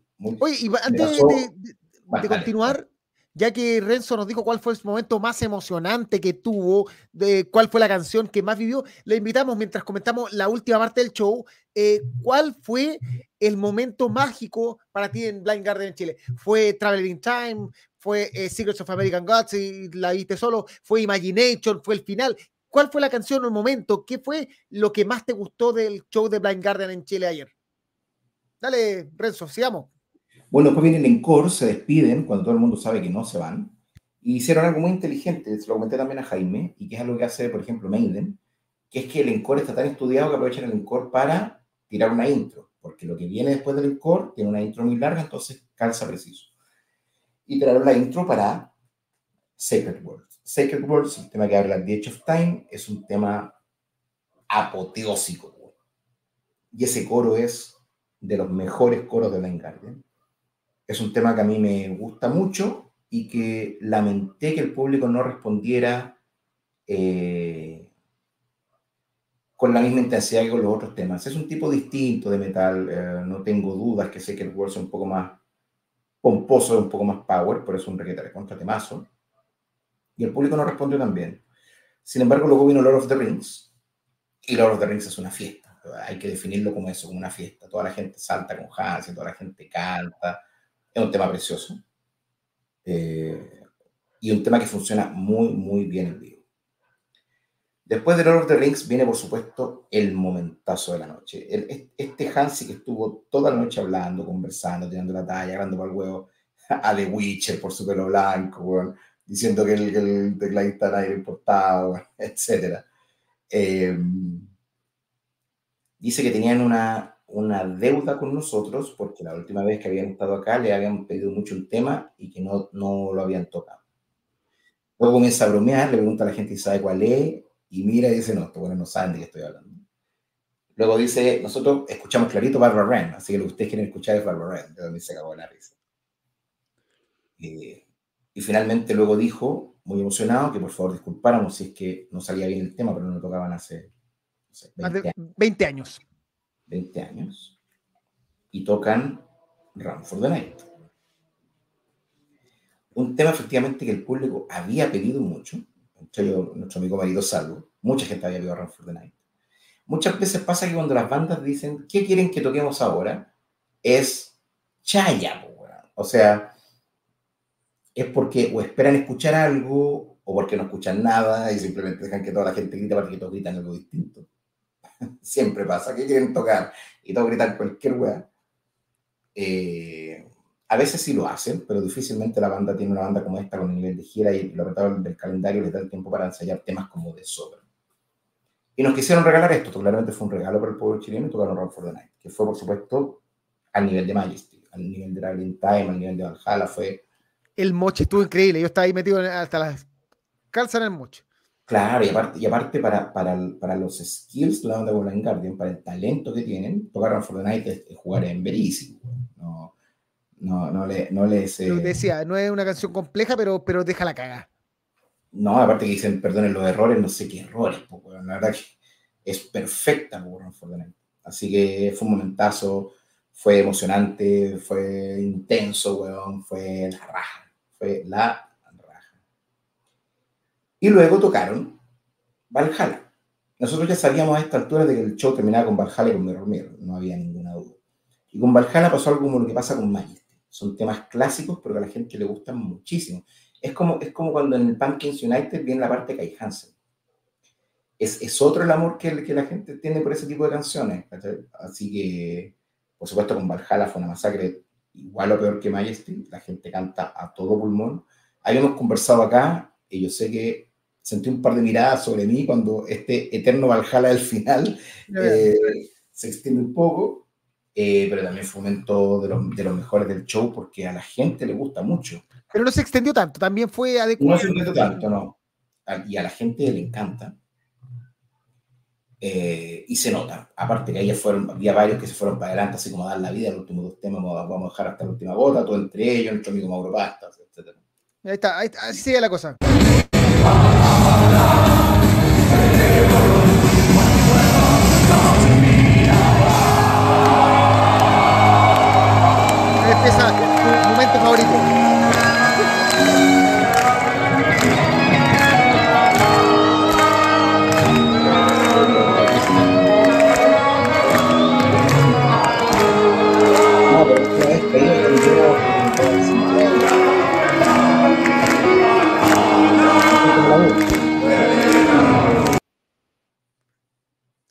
Eso fue, pues, el Valhalla Deliverance, Have You Ever Forgotten Me? Como 100 veces. Así es. Y terminó con lo que todos sabíamos que iba a, terminar, es, es un clásico, y no sé si tantas bandas que uno pueda asegurar de que no se va a ir sin escuchar el tema. Eh, ni con Maiden pasa, a que ni con Maiden pasa. Eh, bueno, tal vez Halloween, no, no sé si ha habido un show sin el Fly Free, pero, pero en general todo el mundo sabe que no se va a ir para casa sin escuchar un error ni error. Mirror Mirror es posiblemente el más famoso, el tema de Blind Guardian. Eh, pasa, como digo, lo mismo que pasó con Time Steel y con Nightfall, que la, con la conexión con, el, con ese disco es, es eh, superior.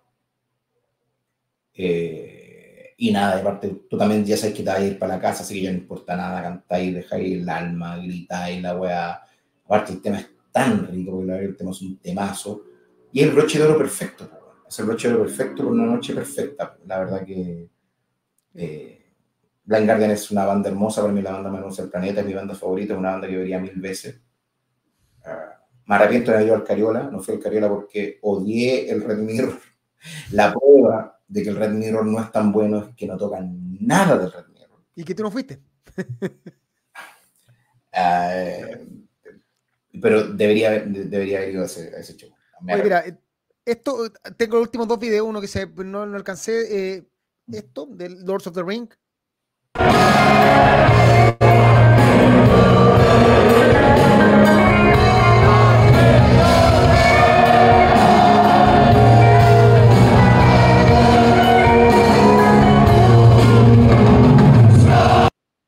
Ahí se cortó la, lamentablemente mi hermano se le cortó la transmisión, pero en el fondo. yo, tengo, yo tengo ese video, no te echo los videos que yo tengo, te voy a mandar. Sí, no importa, eh, pero y el último, obviamente, eh, algo teníamos que tener de Mirror Mirror, porque. ¿Mirror Mirror? Sí, tenemos un poquito ahí de Mirror Mirror para que la gente que no puede ir que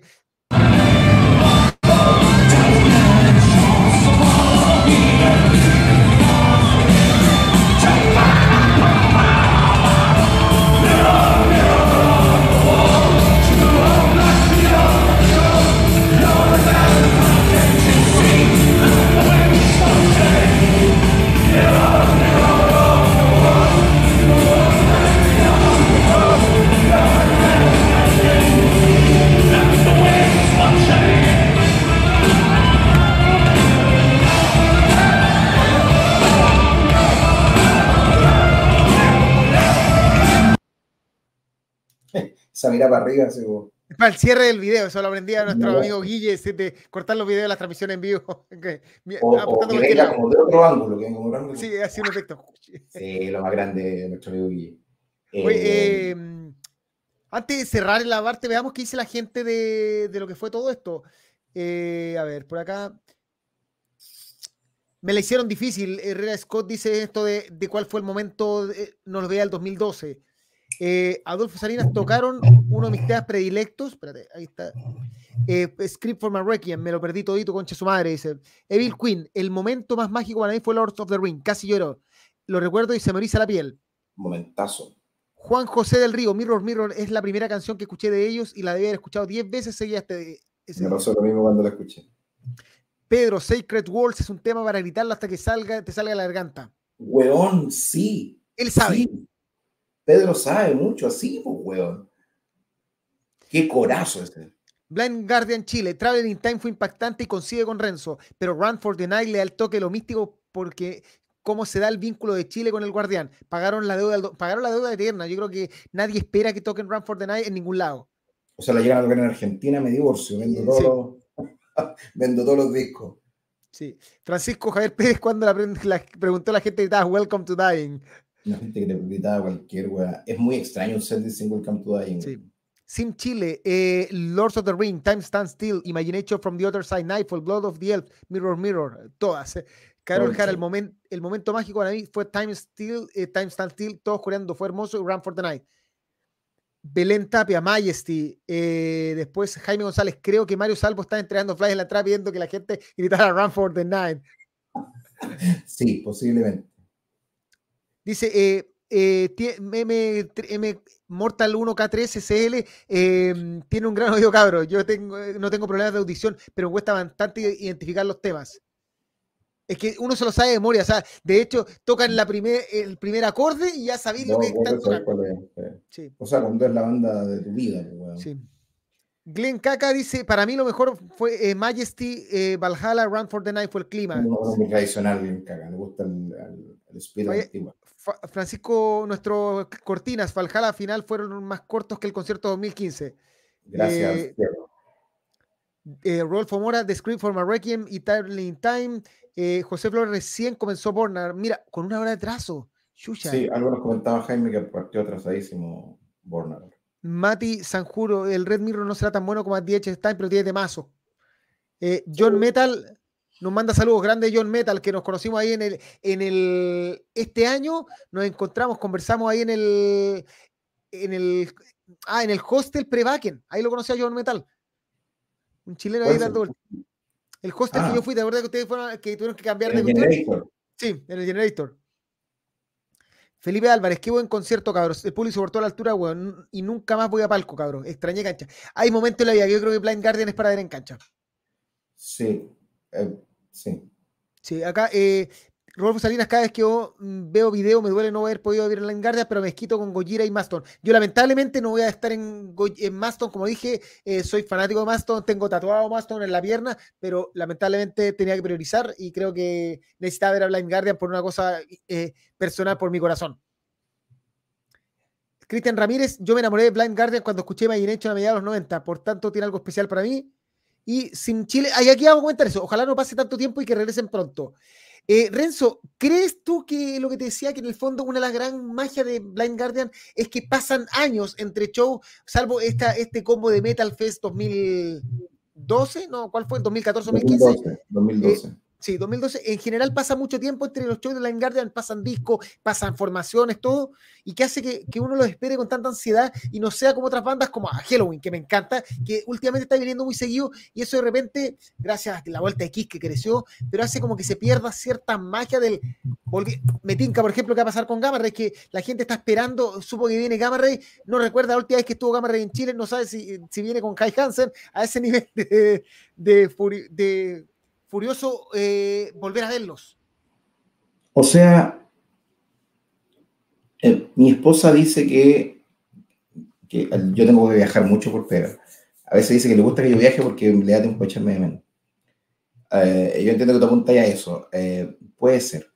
Lo que pasa es que Blind se toma desde Imaginations para acá, se toma su tiempo para hacer discos porque de hecho Battalions of Fear y For the Line salieron en dos años seguidos, y en tres años ya teníamos Tales, y en cinco años teníamos Algo for eh, sin embargo, sin embargo, se están tomando entre cuatro y cinco años para sacar un disco. O sea, Nightfall sale en el 98, No Night de Opera sale en el 2002, luego en 2006 sale Twisting the Meat, luego en 2010 sale At the Edge of Time, en 2015 sale Red Mirror, y el 2022 sale God Machine. O sea, siete años son los últimos Entonces yo creo que esto responde a, eh, al tiempo que se demora para el... Porque el sucesor de Bot Machine va a salir el 2026, mínimo. Eh, porque de hecho tienen que leer libros para tener de inspiración. Partamos por ahí. Los jóvenes, todos, todos son libros. Entonces, cuando si no han leído nada, no dan que escribir. Pero Blind Guardian es una banda, una banda muy vigente. Yo no tengo dudas que van a volver. Eh, de hecho, son headliners de Back en el próximo año. Eh, lamentablemente no puedo ir, eh, pero eh, tenemos que para rato. Así que yo creo que sea bueno o malo para echarlos de menos, algo certero es que no vamos a tener Blind por acá hasta al menos, al menos cuatro años más, al menos. Nota final de todo. ¿Un 10? No, la nota, la nota, la nota es un 10. Yo creo que es el mejor. este es de los mejores shows del año, claramente, y probablemente el último año. De, probablemente uno va a decir, sí, pero dijiste lo mismo de Ghost, pero es que Ghost fue otro espacio, otro tipo de sonido, otro enfoque. Este fue un show de cabeza, era una, una conexión perfecta entre el público y la banda, donde eh, todo era, tú miráis el show de afuera, no, tú veías el moch y se pasaba la raja tía afuera y mirabas la conexión, como cada persona, gente llorando, gente desatada, pero, pero eh, eh, pero en la conexión, la banda disfrutando cada nota. No, no te podría decir si hubieron errores de sonido, no tengo ni idea porque había tanta conexión que probablemente lo hubieron y pasaron a la historia. Fondo, ese, ese nivel de complicidad no, yo no lo he visto muchas veces en Chile. De nuevo, Anthrax tiene esa conexión con Chile, Creator también tiene mucha conexión con Chile, eh, tú dijiste Warcry, son algunas bandas que logran de alguna forma, no sabemos por qué, llegar a, mm, formar un enlace perfecto con este país que hace que cada concierto sea mágico. Yo realmente primera vez que voy a Blind Garden en Chile eh, y, ya está dentro de los shows históricos de mi vida. Cierto, no los habéis visto en Chile, no, yo para toda la gente que lo está viendo recién o lo sé, me imagino, me imagino lo que debe ser. Eh, nada, un, un, 10 se le puede poner nota. Yo, yo creo que, que las comparaciones son extrañas. No sé si es mejor que Manowar, no sé si es mejor que Ghost. Yo sé que pero la conexión es distinta. Yo sé que es, que, es, que es una experiencia que hay que vivir, a todos los que no han visto la Guardian, véanlo y, y, cuando sigan viniendo, sigan apoyando el show. Habían, habían algunos huecos, hay algunos espacios en la galería. Blind Guardian es una banda que no llena un campo, no es Warcry, no es Stratovarius. Uh, tiene un público muy fiel, pero que debe andar en torno a las 3.000 personas. Eh, ojalá que siga creciendo su público y ojalá que, que, que tengamos para rato, porque eh, nada, es una banda preciosa, una banda, es una banda hermosa. Yo creo que después de lo que ellos como músicos experimentaron ayer, definitivamente van a volver. Sí. Mira, aquí Pedro dice, estoy que hago una página que se llame, por favor, Token Turn la próxima vez en Chile. Eh, Francisco Javier nos recuerda la última vez que vino Gamma Ray fue el mismo año, la última vez que vino Blind Guardian, hace caleta. Y... Sí, pues bueno, hace mucho tiempo, el tiempo pasa muy rápido. Pedro, yo creo que a Blind Guardian le quedan por lo bajo tres discos más. Yo creo que Tutu Hef se acaba de conectar, nos manda saludos. Ramón, Ramón Meriño, me voló la cabeza el concierto Blind Guardian, fue memorable.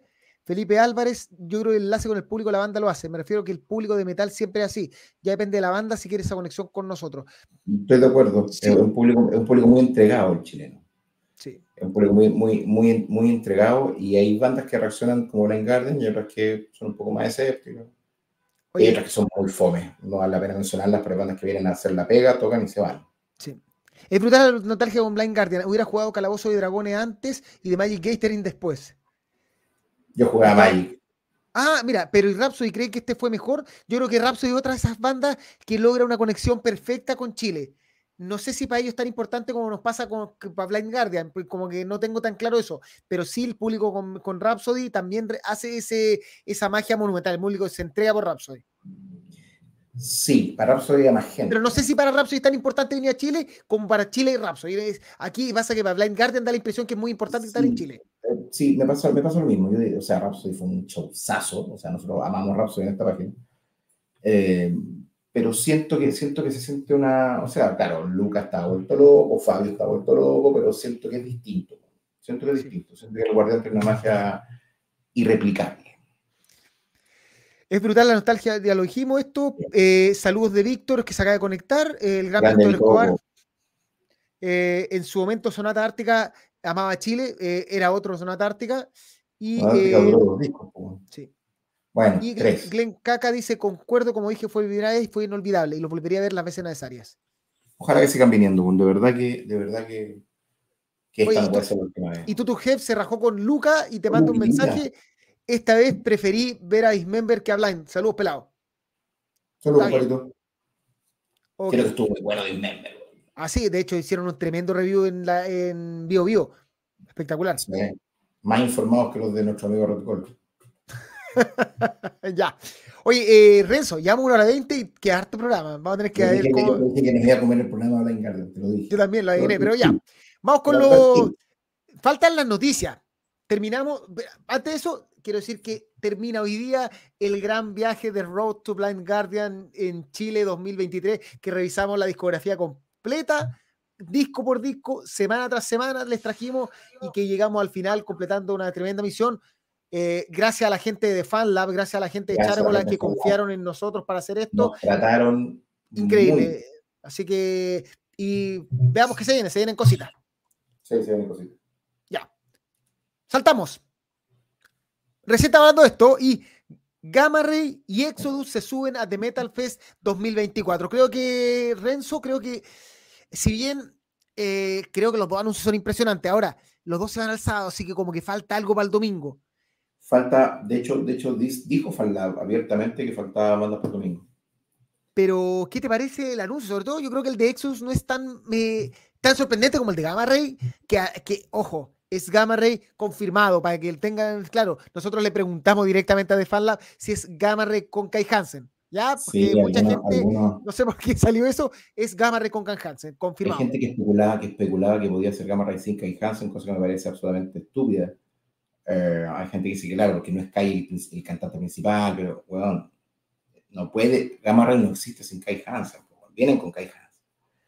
Eh, la verdad que es, un, es un tremendo, eh, una tremenda adición al Metal Fest, porque efectivamente el Metal Fest carecía un poquitito de, de este estilo. Eh, y, creo, y creo que ambos, ambos son muy, muy, muy bienvenidos. Exo es una banda que ha venido muchas veces. Gamma Ray no tantas, pero, pero son ambas bandas que gustan mucho al, al, al, público chileno.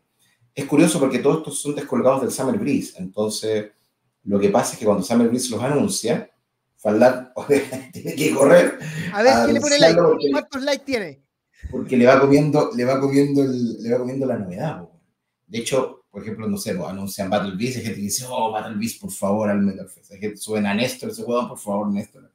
Entonces, uno está siempre esperando que la gente del Summer Beast, las bandas Summer Beast, o vengan solas, eh, o vengan en el entorno del Metal Fest. Así que, no, pero bacanísimo, muy bueno. Expectante por saber cuál será la banda que falta para el domingo pero creo que la gente que compró su entrada con las primeras bandas, a esta altura ya recontra recuperó la plata. Pues, me parece que es un, es un, muy buen, muy, muy, muy buen espectáculo. Creo que y sobre todo Gamma. Pues, o sea, yo creo que la gran gracia es que Gamma Ray mueve, entradas. Gamma Ray es una banda que va a mover entradas.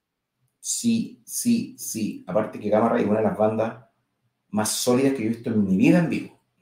O sea, de hecho, Gamma Ray para mí es la continuación real de los, primer, del primer Halloween, por lo menos la primera parte, cuando, cuando se quiebra Halloween, eh, eh, la ruta que el, verdad, el Halloween clásico continuó en los discos de Gamma Ray. Eso. Sí, yo recuerdo siempre mucho cariño el show de, de Gamma Ray en el, en el con, con Chamán, con el finado André Y yo no había visto nunca Gamma Ray en vivo, los vivos miraba ahí y, y el agua. Gamma Ray es, escuchar un CD. Lo, el, el carrete que tienen, lo bien que suenan, son espectaculares. Son, son papás, son jefes, como dicen son jefes totales. Y ese, ese show Gamma Ray con Masterplan también fue legendario. Sí. Fueron los primeros shows de Power Metal, los primeros shows que vi de música en mi vida fue uno, fue ese, creo, uno de los primeros. Creo que el primer show que vi en Santiago, de hecho. Así que yo, creo, que yo creo de verdad que el Metal Fest está de lujo, creo que tiene un, tremendísimo un tremendísimo cartel. Así que si lo están pensando, recuerden que, miren, esto es lo que llevamos.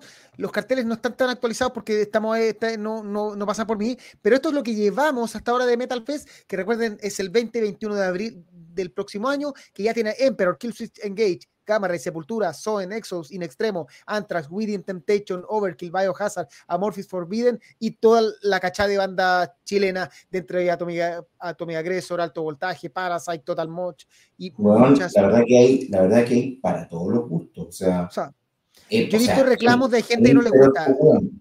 Yo de verdad. O sea, ¿cuánto tiempo estuvimos esperando venir a Emperor? Nos sacamos el, gusto del tema del cauco, pero Emperor, el Amorphis es alucinante, weón. No, de verdad que creo que está para todos los gustos. Oye, veamos lo que dice la gente eh, rápidamente. Eh, Gamma Ray Concha Sumar es la mejor noticia del año, dice Fabián Valdés, nuestro amigo de Catalepsi. Eh, Aguante, Fabián. Jaime González, ahora podrían hacer el mismo ejercicio con Gamma Ray hasta el Metal Fest. Eh, vamos, mira, tenemos una, estamos conversaciones con la gente de, de, de sí, con los tíos Fan Oye, la conexión mía a internet se empezó a poner inestable, no tengo ni idea por qué, por si empieza a caerse, lo, lo hizo el tiro. Eh, ¿Ustedes creen que venga Hammerfall? O sea, si Hammerfall gira por Sudamérica va a venir, no sé si al Metal Fest, pero de que... Hammerfall es, es, muy entretenido. Hammerfall siempre es un placer verlo. Siempre es un placer verlo. Eh, Éxodo al Metal Fest. el, la chucha, pero no me aburro nunca. Sí, el sábado quedó como el día para agarrarse a patar la raja. Dice, son siete bandas internacionales por día. Acá dicen Gamma Ray sin Hansen. Es como decir Megadeth sin Mustaine. O, Mira, o, Maiden viene sin Bruce porque Bruce está girando con su disco, con su talismán, no sé qué. ¿cómo se llama? El nuevo, la nueva cosa. Sí. Eh, yo fui a ver a Sonata al principio del año, igual tienen feeling con el público. Lo que pasa es que los originales eran otra cosa, eran más afectuosos. Yo los conocí la primera vez que vinieron, vinieron. Lo que pasa es que era otro, era otra banda y era otro estilo de música. Oye, el, qué buen disco, qué, buen, qué bueno los primeros de Sonata, qué buena Eclíptica, Silence, hasta Winter Sky, qué, qué bandas. Oye, Juan José dice, hagamos una entrevista con Powerwolf a ver si se motiva a venir a Chile. Oye, es que yo no puedo decir las cosas que sé. Pero Esperen. Pero esperen pacientemente porque el Atiles o secuaces podría pasar. Jaime Paredes, ¿habrá show de solitario Camarrey? Lo descarto. No, no sabemos, no, sabemos, pero yo lo descarto. Tú lo descartas. O sea, no sé si yo no creo que ocurra, eh, pero no, tengo, no sé nada. pero lo veo, pero así como si me preguntan ahora, lo veo imposible. Eh, Gamma Ray condicionó el regalo Navidad que tenía planeado. Eh, la banda que está en el Metal Fest ya pagaste la entrada, va a estar buenísimo. Claro.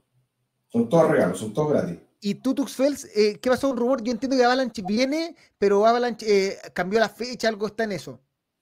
Hay que preguntarle al tío Saurón, al tío, al tío Juglar. Ya. Y Renzo, te están preguntando que sueltes la información y. Es que después, es que después me retan, pues cabrón, no puedo, sé hasta quién telonea Powerwolf. Si es que llegan a venir. Y no soy yo. Yo, no sé nada. Yo no soy. Pero hasta sé el telonero escogido si es que Powerwolf finalmente.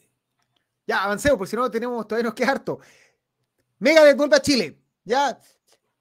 Nada más que decir, les aseguro que si no han comprado su entrada tienen que volar porque me, por interno, de partida, sabemos que lo sabemos porque ayer conversamos con la gente de FanLab, al show le está yendo la raja. Eh, esto va a ir a, a, sold out. Por ahí dicen que ya, no sé si no me metió al sistema a comprar, pero dicen que ya se acabaron las canchas que estarían por acabarse. Así que si usted todavía está dudando, si quiere ver a Megadeth, no tenemos ni idea si Marty Friedman, esa foto que subió Megadeth eh, con Marty Friedman, subió ahí entre medio y que la gente empezó a especular no dudo, no tenemos ni idea, pero en el fondo Megadeth viene el próximo año, va a estar presentándose, lo tengo acá, el 9 de abril de 2024, las entradas están por punto ticket, gracias a The Lab, y eh, en el Crash The World Tour, no se aguanten, en verdad este show se va a vender completo.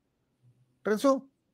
¿Sí? ¿Se vende completo? Eh, sí, este va a ser un soldado absoluto. Eh, aparte que a mí, me, a mí me gustó mucho el último disco, Ahí está, se acabó cancha. Me encantó el último disco y aparte que, como lo hemos conversado con mi amigo Jaime, que es muy certero para sus comentarios, Mega era una banda de diferencia escuchar a Maiden. Eh, los fanáticos de Maiden, todos somos fanáticos de Maiden, no me peguen por favor, pero vimos a Maiden en el backend y Maiden está tocando un poco más pausado, un poco más lento, lo que hace el Colorado es muy inteligente porque él mantiene la banda joven, porque cambia todo, lo bueno, lo va cambiando, lo va cambiando, lo va cambiando. Él, toca, él toca tres acordes y la banda, se, la banda puede mantener la velocidad. Y la banda vuela. Entonces, el mega de este año es un mega muy bueno. El show en backend, mírenlo por ahí, está en YouTube, Fue alucinante. Para mí, top 3 del backend, lejos, weón. Y lo cogí el cuento de comedia, pues, weón. Pero Megadeth fue perfecto, sonaba súper bien y hablar cuando apareció Marty Friedman a temas con ellos. Megadeth está, está en un súper buen momento. Yo espero poder ir el 9 de abril, no sé, lo voy a hacer la próxima semana, así que no compro el chat para el siguiente año, no tengo ni idea. Eh, pero, pero vaya, el, el, show de Megadeth está muy, muy, muy bueno. Me llamaron justo, disculpa. Oye, dice acá que se acabaron las canchas. Dicho, me dicen que solamente platea alta y muy pocas de platea baja. Ojo, eh, entonces de Fan Lab ayer nos dijo, o sea, este show se está vendiendo completo. Luis Santiago, ya estamos listos para Megadeth. Eh, Gustavo Bravo, pero Nico está muy lento. ¿Qué se le puede hacer? Nico eh, está lentísimo, es una pena. Es una pena. Cristian Ramírez, listo con la entrada para Megadeth. Eh, algo dijeron que van a tener algo en especial en Argentina. ¿Será Marte o un DVD? La verdad que Argentina. Mira, así como Blind Garden con Chile tiene una conexión especial, Megadeth con Argentina tiene una conexión especial. Que Ahora, viste que en Backend se escuchaba Aguante Megadeth. Sí, en el video, en el video que se escucha los buenos cantando aguante. Volaron la entrada, van a tocar muchos clásicos. ¿Se abrirá un día más para Megadeth? Digo, ¿se está terminando de votar? Mm, no lo sé. Bueno, no vendido todo, quién sabe. no sé si para dos Movistar, pero. Quizá un Movistar y un Caupolicán, una cosa así como un extra, pero un poquito más caro, más, más, más íntimo, no sé. ¿Hace cuánto que no, ¿hace cuánto que no viene Megadeth? Si alguien nos puede ayudar. Eh, la apertura ¿no? La del, la del, Monumental, no, no fue esa la última. Puede ser. No, la con. yo no, en el. No viene el curso um, no, en el Caupolicán, en un. ¿Con quién venían? ¿Con King Diamond? Ok, ahí si hay algún, si hay algún eh, ratón de biblioteca que nos, que nos, que nos refresque. Eh, ah, en el Santiago de Slaughter, exacto. Sí. Eh, es posible un segundo show, pero jamás cambio de recinto por la venta de asientos numerados. Eh, sabrá tu novio que escuchamos Megadeth, dice acá Es un tatuaje de Ozzy. Sí. Ah, mira, ahí está. Fue en el Movistar cuando vino con King Diamond. Sí, el, el Gets Louder. Ahí me invitó Mauro. Mauro me, invitó a la entrada, como que le habían regalado, le regalaron la entrada y no sé qué cuestión, se la ganó a última hora y viajó de La Serena hasta Santiago solo el show y pasó a buscar. Qué grande, qué crack. Ya. ¿Qué más? Esto rapidito, pero ojo, Kiss anunció su último, su último show para el 2 de diciembre y va a transmitirlo en vivo para todo el mundo. Y tiene la módica suma de 40 page, 40 eh, dólares para poder ver el, show en vivo. ¿Ya? Así que si usted es fanático de Kiss, tan, fanático para tener que pagar las 40 dólares en vivo y no aguantar hasta el día siguiente donde alguien ya ha ripiado el show completo, eh, bueno, eh, puede verlo, ahí está en payperview.com. Dice la página más cara de la historia. 40 dólares el, show en vivo me parece una locura. Pero bueno, la gente de Kiss es tan fanática y además que eh, eh, para gustos, colores, pero Kiss es una de las bandas más importantes de la historia del rock. Sí, aparte que yo no me, no me, no me meto con los, con los fanatismos de la gente. Yo sé que la Kiss Army es muy grande, sé que tiene un, Kiss es una banda que tiene muchos seguidores, Kiss es una banda que a mí no me gusta. Eh, pero si Blind Guardian hiciera algo así, lo pago. Y si Blind Guardian totalmente, así que era... Platinum Ultra Mega VIP de tres palos y medio para tomar once con Hans y lo hubiera pagado. Después veo cómo educo a Joaquín Se eduque solo. Porque él necesita el auto la vez. Weón, o sea, por eso digo que cuando uno ama la música y ama esto como lo amamos nosotros, eh, no juzgo nada. Uno es capaz de viajar a Alemania, dormir en lluvia, caminar enterrado y toda la weá por. Y, si ve que se te suspende la mitad de los shows, por ir a ver a veces una sola banda. Entonces, sí, aparte de 38 lucas, 35 lucas por ver la agua. De hecho, nuestro amigo Jaime pagó el Monumental Más, pues pagó la agua de Powerwolf. Eh, muy bueno en todo caso. Muy, sí, bueno. Es que era un, Muy, muy bueno el de Powerwolf. Entonces, sí, está ahí. Son los, son los nuevos tiempos. Mira, yo vi a Kiss en el Masters of Rock, deuda saltada. También estuve ahí con Kiss, Halloween, estuvo muy bueno ese, este año ese, ese show. O sea, en general, el combo fue entretenido de, de las bandas que habían. Eso fue el, día que viniste al cumpleaños de mi hijo y después te fuiste a, ver a Halloween. A Halloween Kiss, eh, Scorpions y alguien más. Sí. ¿no? Ah, sí, es que, eh, lo veré cómodamente en mi tiquetera Pirate Bay, dice de nicho. Baneado. Solo por decir Pirate Bay te fuiste baneado, de nicho. Ya. Eh, aquí está, lo vi en maquinaria. Eh, los fanáticos seguro pagan, o sea, la banda podría haber cobrado 100 dólares. Además que, mira, dentro de todo es el show de, se supone, es el último show de una banda que es parte del del rock.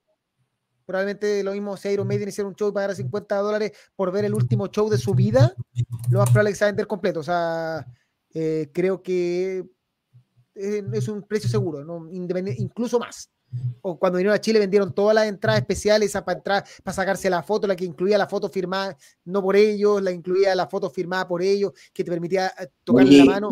Estas bandas que venden las fotos, oye, sonrían, pues con madre. Es que yo entiendo que, que vendan el meet and greet, tampoco lo juzgo, entiendo que no pueden sacarse una foto con todo el mundo, así como lo hizo Lupi cuando vino a y sacó una foto con los 200 buenos que fueron al, show. Eh, pero por último colóquenle un poquito voluntad a la weá. Tengan ganas, tengan ganas. Hay buenos, particularmente he visto fotos de Kiss donde el buen está extasiado y lo bueno. Sí. Entonces, no, ¿qué te, cuesta sonreír, con madre? Si el, el, público el que te paga las cuentas, pues weón. Sí. Son un poquito respetuosos con la weá. Bueno, Jera. Ya. Llegó el momento favorito de Renzo. ¿El tío fundador? Sí tu momento favorito, donde nos presenta discos que debimos haber escuchado hace tres años y que nos dimos cuenta que nunca pescamos porque no, no, revisamos el WhatsApp. Escucha pura calité el tío Founder, pura, puro guayú. Espérate, ¿y dónde está la música? Porque esto, no, esto tiene que ser con música porque corresponde. Ahí está.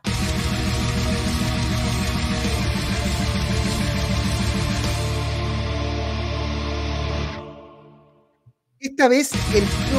Ah, espérate. ¿Se repitió la música? Que esto viene con loop automático, es una cuestión, StreamYard también tiene, tiene, algunos detalles que me, me, me, me vuelan un poco la cabeza, pero ya, da lo mismo. Sigamos, eh, esta vez el tío fundador nos trae a Moonlight Sorcery, banda que nos recomendó hace como tres meses y después la redescubrimos y nos, y nos insultó por no haberle pescado su WhatsApp. Hola amigos de PowerMetal.cl, el podcast live, en un nuevo episodio del Tío Fundador Recomienda les traigo el disco debut de una banda finlandesa de black metal melódico. Se llaman em, Moonlight Sorcery y el disco es el debut eh, titulado Horn Lord of the Thorn Castle. Eh, esta banda, eh, como ven, son bien, bien pintamonos, tienen su estética black metal, pero la música es súper digerible entretenida, eh, eh, melódica, tiene como hartos elementos de, power metal incluso, eh, o cosas neoclásicas. Me recuerda también como música de videojuegos. también me recuerda al Children of Bond de la, de la época inicial, quizás de los tres primeros álbumes. Y bueno, este disco salió en septiembre, ha tenido una, muy buena recepción, lo he visto ya en, listas de, fin de año de los mejores discos Este estaba agotado, este se demoró un montón en llegar este vinilo, que mm, el disco salió en septiembre y recién me llegó eh, un vinilo negro con, púrpura. Em, eso, em, para que le pongan oreja y mucho, con mucho cariño para, para Karim, que, que nunca me mea mis recomendaciones y que después es el pija diciendo que encontró una, un disco a la raja. Bueno, aquí papá lo, lo escuchó primero. ya, cuídese, chao. Venía con dedicatoria, yo lo dije. solo hay algo más molesto que no, que no te pesquen en tus recomendaciones, que que luego te las recomienden a ti. Eso es lo peor. Porque si me vas a ignorar por último, que se no vaya a llegar a decir, mira la web. David recomienda 50 discos a la semana, po, y ya que tengo que hacer la tarea de, de revisar el programa, todo, más allá tengo que escuchar todos los discos que recomiendan, imposible. Oye, ¿Viste que tiene Power Metal? le mandó, le mandó el tío. Porque se ¿Viste que tiene Power Metal? Qué grande que el tío fundador por la chucha, weón. Qué grande. Oye, eh, Pablo le dice, descripción precisa del tío fundador. Filete del primer corte de ese disco. Sí, espectacular. Es buenísimo, sí, buenísimo. De nicho dice, dijo Children of Bodom y caí. Sí, no, en verdad es la raja. Más del, más del Something Wild, ¿sí? sí. más del primero, en mi, en mi, en mi baila. Me lo vendió, dice Jaime González, a Salinas, un tipazo ahí. Un tipazo David, sí, vamos a ir a, pecharle a Finlandia. Ya. Oye, Rezo, hay que volar, pero hay que hacerla. No, estamos bien. Ya. No. Partimos, pasamos, cambiamos de música está la, música?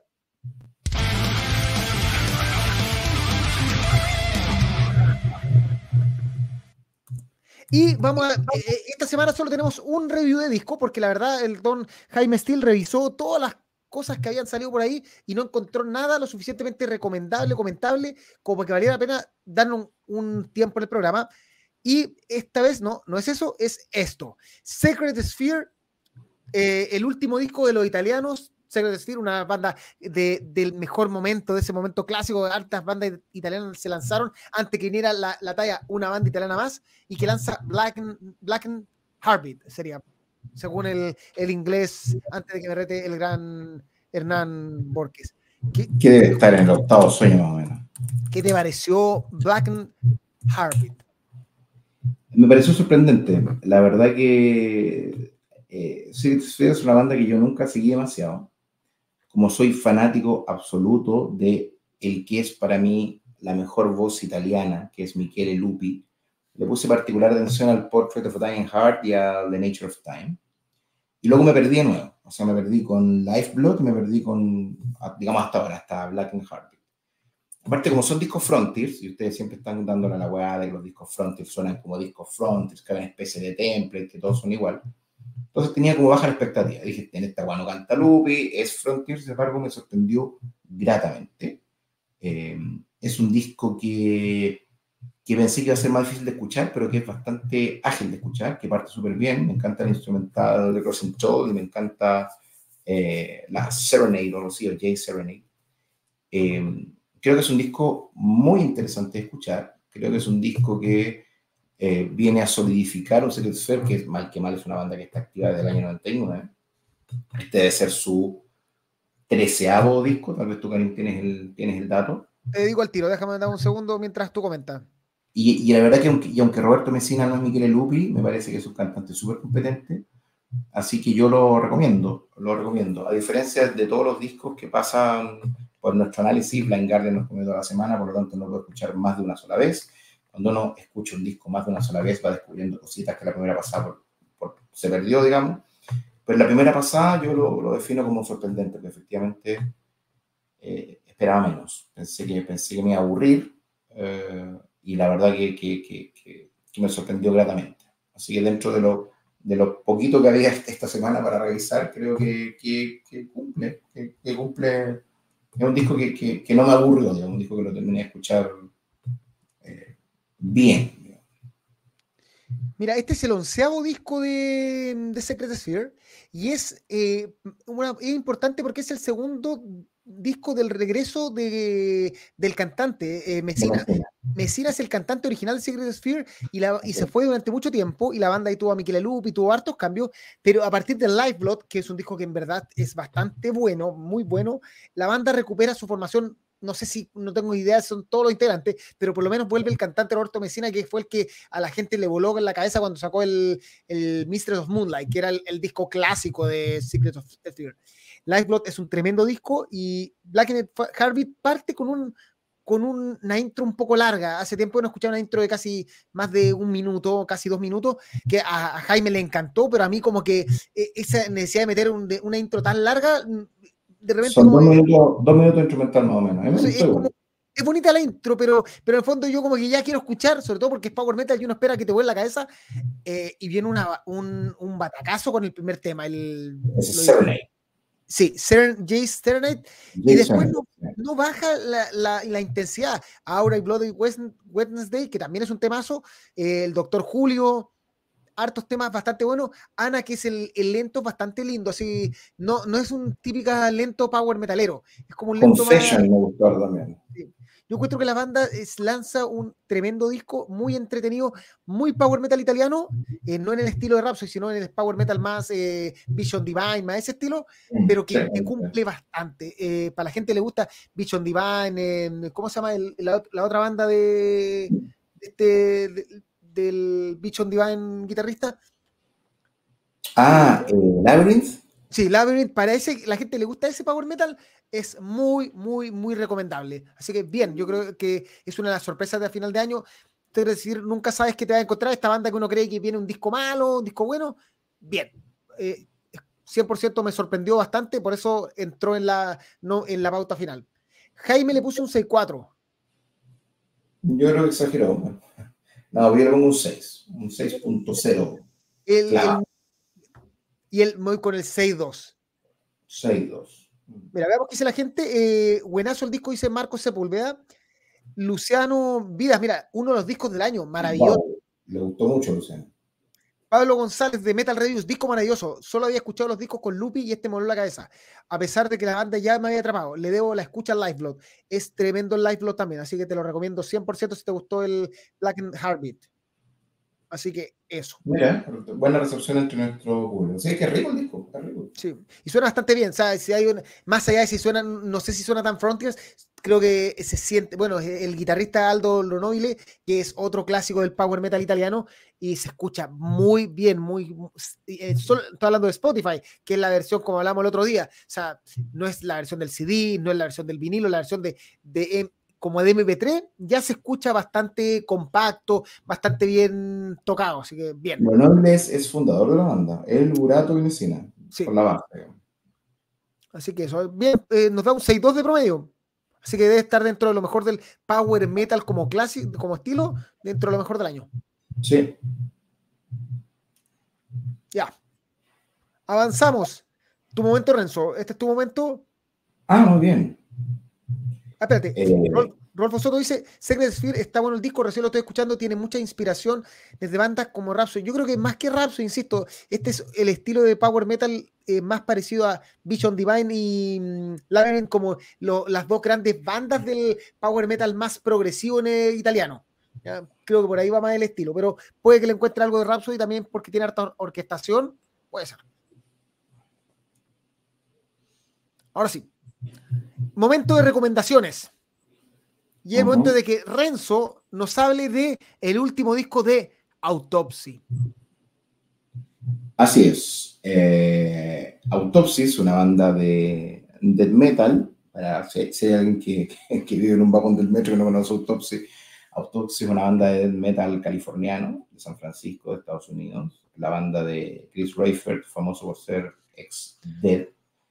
Em, la verdad que Autopsy es una banda de un, de un, dead, a ratos dead grind muy tradicional, que parte con Server Survival por ahí por el año 90 y que este año sacó un disco que se llama Ashes, Organs, Blood and Crits, que sigue la tendencia al disco del año pasado que se llama Morbidity Triumphant. Es curioso porque me llamó mucho la atención que en tan poco tiempo tuviéramos dos LP. Yo creo que tienen un montón de temas solamente, porque sigue mucho la tendencia del, del disco anterior. Es un disco muy bueno, es un disco que suena brutalmente bien, es un disco que es más fácil de escuchar si ustedes toman el Survival o el Mental Funeral, son discos un poco más espesos, creo que este es un poquito más oreja, un poquito más ganchero, a mí me encantó, suena impresionante. Eh, y nada, creo que va a ser uno de los lanzamientos Peaceville, todavía lo lanzó el sello Peaceville. Eh, creo que va a ser uno, uno, de los mejores lanzamientos junto con Tom Mold, que le voy a recomendar y finalmente no lo recomendé por cosas de tiempo lo que Es de los lanzamientos del metal del año. Así que le gusta el metal, le gusta el top. Si no, no sabía que había sacado un disco, corra a escucharlo porque está espectacular. Y la portada es 100% de death metal, o sea, es una portada de que el fanático del death metal ya, la, ya se compró la polera. Ya se lo tatuó. Oh, sí, también. Es, es, todo muy, muy consistente en el. La... Bien, así que la gente que está esperando un poco de death metal partió ahí después del programa, después, después de los próximos 20 minutos. Clic a escuchar Autopsy y después irse a dormir. No, no sé si funciona esa, esa combinación, pero eh, no, vale la pena intentarlo. Yes. Momento, Renzo, de hablar de un disco que probablemente eh, yo lo escuché de nuevamente hoy día y después de muchos años, tal como lo dijo el gran Tobias Samet, cambió el sabor. Vamos a hablar ahora exactamente de Tinnitus Sanctus, el disco de Edguy que cumplió 15 años, que fue lanzado exactamente el 14 de noviembre del 2008 perdón, por Nuclear Blast y que es el octavo disco de Edguy, uno ya del final de Edguy como banda, faltaban unos par de discos, pero de ahí viene ya, se aproximaba, eh, que mm, según la misma banda deja, eh, deja un poco el speed metal de Rocket Ride y empieza a meterle mucho más ahora, mucho más hard rock, mucho más progresivo. Este disco está formado, eh, lo produjo Sacha Paeto, ya la amistad con eh, con Tobias Sammet era total, y contiene las canciones Ministry of Saints, Sex Fire Religion, The Pride of Creation, Nine Lives, Wake Up Dreaming Black, Dragonfly, Turn Without a Rose, Nine to Nine, Speed Open, Dead or Rock y Aren't You a Little Pepper 2 y que la versión especial venía con el live en Los Ángeles completo, como CD. CD. Eh, Renzo, ¿por qué la gente en ese tiempo puede haber tratado tan mal este disco y por qué crees que ganó con las escuchas? Mira, yo soy súper fanático del Gaito, uh, muy, muy fanático del Gaito. Eh, de hecho, tengo este disco, a mí, a mí me gustó cuando, cuando salió, la verdad, me sentía muy solo en el mundo. Eh, y efectivamente, todavía también sabía de que el disco estaba teniendo cierto rechazo. De hecho, Guy vino en esa gira a tocar acá en Santiago, tocaron en La Blondie, abrió eh, Steel Ridge, Agonía y me parece que fue Delta, en un show en el que había muy poquita gente. Y había muy poquita gente porque se diera el debut de Raw en Chile. Tú me dices que tiene que ver la lucha libre. Mucho. Metal, yo creo que tiene mucho que ver, y efectivamente. De hecho, todavía saben que es un plato, se dedicó a decir de que todos los jóvenes que preferían ver hombres semidesnudos aceitados en vez de escuchar power metal se iban a perder el mejor show del guy de la historia en Chile. Eh, fue un muy buen show, por lo demás. Tocaron The Pharaoh, del Mandel, que es mi tema favorito. Casi me puse a llorar, igual que ayer contra el. Y efectivamente, lo que, lo que pasa con, con, con el Tinnitus Santos es que viene después de Rocket Ride, que es un súper buen disco. La, cronología es así. Sacan Hellfire Club, que es el último disco de Power Metal puro y duro, que evidentemente que es un discazo. Luego viene Rocket Ride, que ya toca algunas notas rockeras, pero sigue siendo bastante rápido. Eh, y tiene tus Santos es en calidad más bajo que Rocket es un hecho. Eh, y mucho, y con notas, como tú dices, aún un poquito más eh, adentrándose en lo rockero. Uno decía en esa época, viejo, si, si, si, si el Gaia y Avantas están corriendo en paralelo y uno quiere dedicarse a una nota más rockera, no hay problema, pero sigue haciendo Power Metal. Y en Santos hay menos Power Metal. A mí me gusta mucho Ministry of Saints. Me encanta Speed Owen. Speed Owen es de mis temas favoritos Gaia. De hecho, lo tocaron acá también en esa gira. El Dragonfly es un muy buen tema. Eh, es, un, es, un, disco polémico, es un disco donde mucha gente dijo, yo hasta aquí llego con el Guy, hay gente que luego viene el Age of the Joker, que derechamente no lo escuchó. Luego viene Space Police, que a mí me parece que lamentablemente es el disco menos afortunado de, de Guy. Entonces, es un disco que en su tiempo era difícil aceptarlo que venía después de Rocket Ride, pero que es un disco que me sigue pareciendo un disco hecho por todavía Summer, y todavía Summer no hace mala música. A mí, por ejemplo, hay discos de Fantasia que no me gustan, pero decir que todavía Samet es un mal compositor sería absurdo. Eh, así que nada, pues Tiene Santos eh, lo conversamos, dijimos lo revisamos, lo revisamos, dijimos revisamos lo primero que es una banda ícono del Power Metal. Eh, y segundo, porque efectivamente fue un disco que en su momento fue muy polémico. Definitivamente sé que hay gente que le gusta muy poco. Él mismo bromeaba en el show y decía: Este, disco, ustedes en 15 años más lo van a amar. bueno, han pasado 15 años, yo lo hago desde, el primer día, pero no sé si, si se habrá cumplido la profecía de, de Tobias Sam, pero es un disco que yo tengo y que escucho, diferencia de otros discos que tengo para completar la colección y que no lo escucho, como el Book of Souls o como el Beyond the Mirror. Este sí lo escucho. Así que nada, yo dedo para arriba con este disco. A mí, a mí me gusta harto. Me gusta harto desde el día uno. No necesité que pasaran 15 años para amarlo, lo amo desde el día uno. Me gusta mucho. Por, principalmente Speedway, me encanta. A mí, eh, primero quiero hacer un, un, atajo al arte. Creo que es un arte arriesgado poner a una imagen de Cristo eh, en el, es arriesgarse, es música tanto por el metalero que puede encontrar, oye, qué chucha esta weá, así de sencillo, y también porque lugares, distintos lugares del mundo te pueden poner problemas por portadas como esta, sobre todo con la sangre, que de hecho es divertido porque eh, para que la gente que entienda por qué se llama así el disco, es porque eh, Tobias Summit en este tiempo estaba con tinnitus, realmente él tenía un problema de audición que, lo, que le llevó a complicar, de hecho, en un momento pensó que le servía un poco más, tiene toda una historia ahí, Em, y decidió poner a, Jesús con sangre en el oído pensando que era como una nueva, un estigma, así como que un estigma especial que sangrara. Entonces es rechora el por qué tiene esta portada, que en el fondo es una cosa personal, no tiene mucho que ver con el, con el disco en sí. Em, yo creo que aquí se produce el quiebre musical entre que empieza a poner más tiempo y ganas en Avantasia que en Edguy. No es que el disco sea malo, sino que eh, Edguy termina siendo su segunda banda y se nota porque eh, tiene, son menos, los tres discos que vienen son mucho menos inspirados que lo que había hecho Edguy anteriormente, pero no son discos para nada malos. Acá hay canciones como The Pride of Creation, que a la gente que le gusta el power metal es, una, es un tema de la felicidad máxima. Eh, hay un, el, el, lento Torn Without a Rose es hermoso, es el clásico lento compuesto por Tobias Sammet que enamora solo con tocarlo. O sea, acá está hay de todo lo que la gente que le gusta a Tobias Sammet lo va a encontrar acá, así como en todos los discos que tiene. Em, probablemente, por ejemplo, a mí Dragonfly no me termina de convencer el coro. Creo que ese, esa, ese eh, repetir la misma palabra 100 veces me, un poco me satura en, cualquier coro. De hecho, me pasa con, con Final Frontier yo odio ese, el coro de Final Frontier porque no dice nada más. O sea, Final Frontier, Final Frontier, encuentro, bueno, podéis haber buscado alguna otra frase. Tengo ese problema, esa tara personal. Imagínate que el 2008 estaba saliendo de Scarecrow. Por eso, o sea, en fondo, ahí es donde él estaba emitiendo toda su creatividad y hecho. porque, porque Scarecrow es, uno de los discos más gloriosos del, siglo XX, entonces, claro.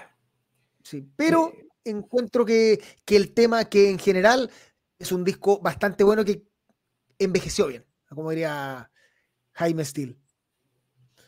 Eh, veamos lo que dice la gente. Eh,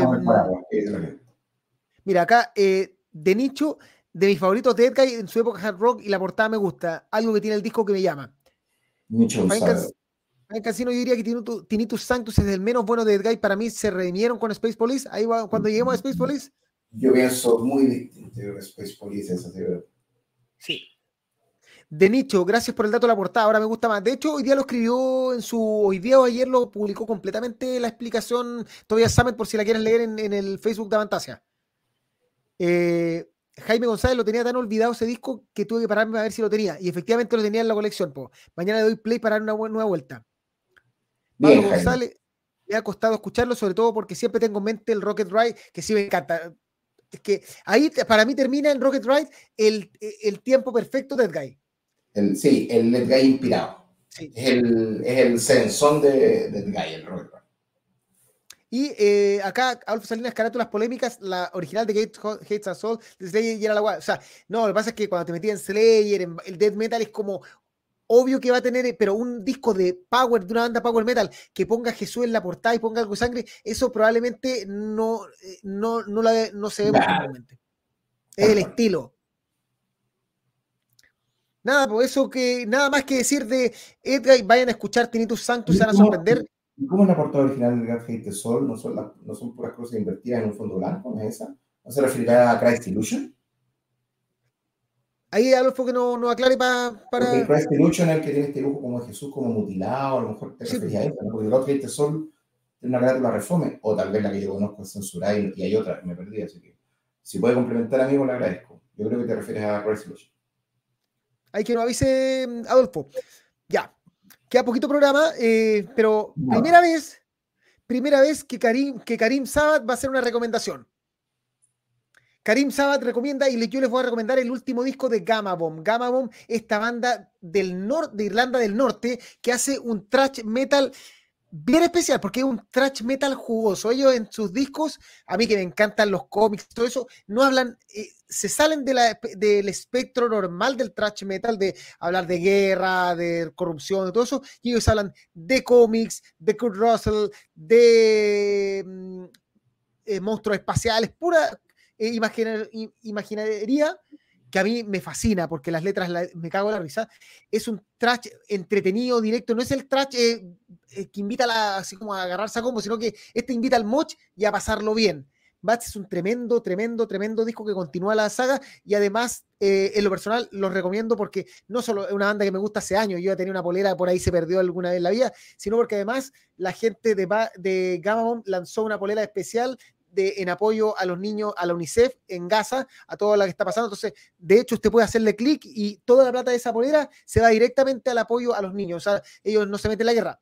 Están, son tan comprometidos los cabros que alguna vez les preguntaron a Gamma Bomb por qué ellos eh, escribían puras tonteras, puras eh, eh, cómics o eso en su letra. Y eso, mira, nosotros venimos del norte de Irlanda, Irlanda del Norte. Nosotros vimos lo que es eh, la guerra, vivimos ahí, eh, acuérdense de todo lo que pasa con eh, la canción de Zombie de, de Cranberries, todo eso que se cuenta, ellos lo vivieron en carne propia. Entonces dicen, nosotros ya lo vimos. O sea, si ustedes nos dicen que por qué escribimos tonteras, es porque queremos pasarlo bien. Nosotros no queremos hablar de más de esto. Entonces, es una banda que realmente tiene compromiso, realmente, eh, y me parece que Bats es uno de sus mejores discos, a la gente le gusta pasarlo bien y bailar con el trash, aquí está. Sí, simpática banda de la, del corte de Havoc, Crysis, Angelus Apatria, Bonded by Blood, ese tipo como de neo trash, como Evil. Es una banda interesante. Mira, aquí, eh, mira, dicen eh, rápidamente, Anthrax también habla de cómics, de hecho, I Am the Law, sí, de, sobre Judge Dredd. Eh, Byron Burgos, aquí, bueno, hay unas preguntas sobre la carátula original, así que eso nomás, vayan a escuchar Bats, es un tremendo disco y apoyen. Muy bien. Mira, dice eh, Thrash Metal Nerd Geek, vamos, sí, totalmente. El, la- el- mira, dice aquí que la, la banda, la carátula original era una Biblia con clavos y con ah, sangre. no había visto, no había visto esa carátula. Dejen el link puesto, dejen el, en, lo- en Facebook, pueden copiar la, la la, foto. la, Ahí la buscamos. googleamos, la googleamos al toque. Vaya- Los Burgos, la carátula de- de- original de Gate Heads Assault, sale la Biblia con unos clavos. Puta, me sale la, me sale la pura. Ah, ahí está. Eh, está, está bonita, es como la, la del Cristo Satánico más brígida, la del Cristo Satánico de Asesino, Sí. la, la banda del, del, del Gordo Casares. Y Fabián Casino, como dice la canción de Megadeth, Holy War, parafraseo, no mires a Israel, podría ser tu tierra, ref- refiriéndose a Irlanda. Y Rodolfo Soto, oh, Gamma Bomb, hace tiempo no lo escuchaba, el 2015, lo voy a escuchar el nuevo disco. ¿Viste? Hay gente que todavía, Gamma Bomb, la- de hecho estuvo a punto de venir a Chile el año pasado, parece, y se, no sé por qué pasó. Guateo. Creo que no, no da para tanta gente, lamentablemente una banda que tiene que venir casi como en Paco, algo muy barato, no, no sé si... Como las bandas que trae Wolf. ¿no? Sí. Como Vulture. Vamos a estar con Vulture el próximo año. Quedan dos cosas para hablar. Lo primero es, y aquí donde mm, estamos los no conocedores y vamos a agradecer sus comentarios, vamos a hablar rápidamente de.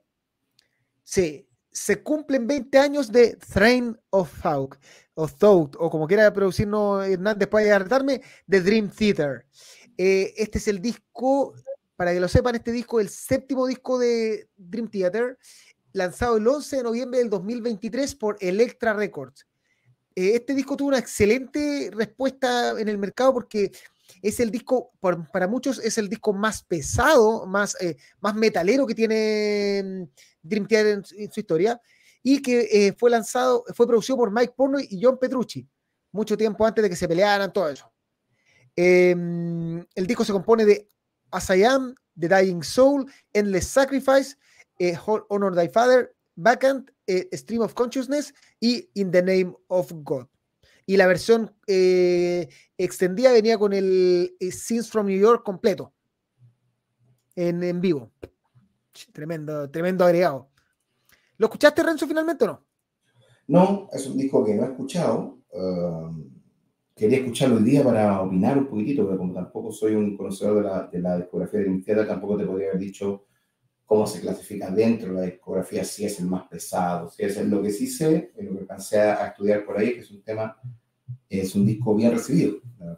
Eh, es un disco, digamos, que tuvo, tuvo eh, grata, eh, buena, buena recepción por parte de la prensa y del público, que viene después de Six Degrees of Inner Turbulence, que viene antes de Octavarium, que es el que más me gusta de la banda, pero no lo he escuchado. Si cualquier cosa que te diga estaría mintiéndote asquerosamente. Así que, pero si tú me dices que es el más pesado de Dream, voy a, voy a quedar con tarea de escucharlo mañana. Mira, es difícil entender el, concepto de pesado una banda progresiva, sobre todo porque tú miráis las canciones, y las canciones, eh, la más corta, bueno, hay el, el, el lento Vacant eh, dura 2 minutos 5.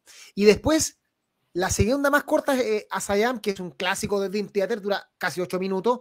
Y las otras canciones duran entre 10 y 14 minutos. Entonces, sí, como una banda eh, tan puede hacer un tema pesado y directo eh, y durar 14 minutos. Y es, esa es eh, la genialidad que tiene este disco de, Dream Theater, que son temas que, bueno, vas a encontrar todo lo que uno espera en el progresivo, vas a escuchar los pianos clásicos de, del, pelado, así como sus composiciones más del, de los años 30 de repente, todo, pero en el fondo es un disco que claramente suena eh, más agresivo, eh, la banda como que, quiere expresar, no sé si, si estaban pasándolo mal, tenían eh, algún, algún drama interno, todo, pero las canciones eh, son, si bien son cabezonas, por segundo, uno no, va a encontrar en Dream Theater una canción que va a ser estrofa, puente, coro, estrofa, puente, coro, sino que tiene todo su viaje, todo, su todo lo progresivo que no va a dejar de ser la banda, pero en el fondo la, la gran gracia es que sigue siendo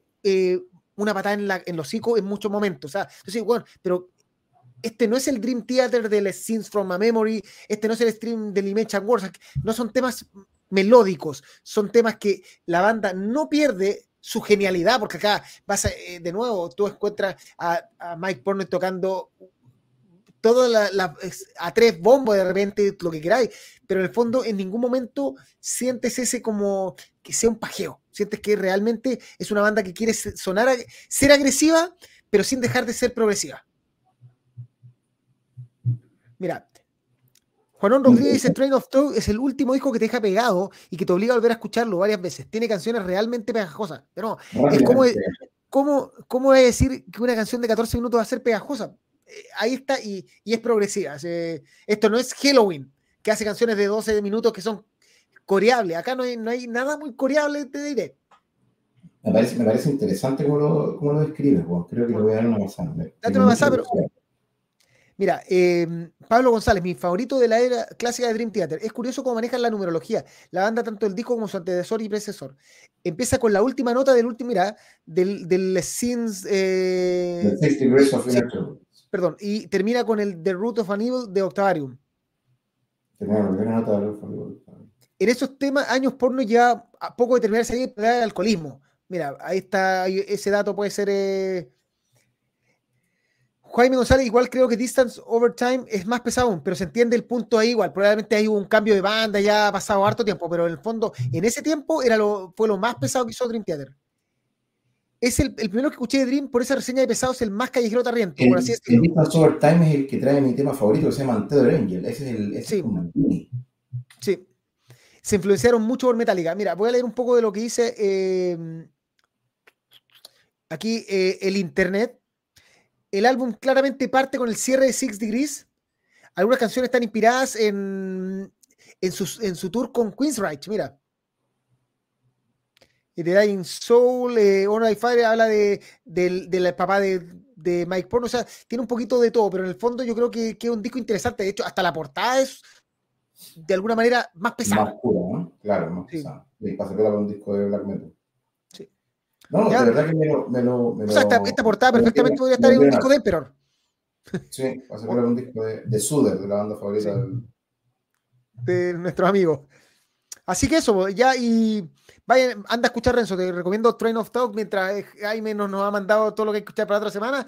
Da, da a hacer la tarea y revisar un poquito del, del probablemente unos tiempos. A mí me encanta el Sins, creo que es el mejor disco de Dream Theater, pero creo que Train of Talk es, puede, puede ser uno del segundo o tercer mejor disco para mí.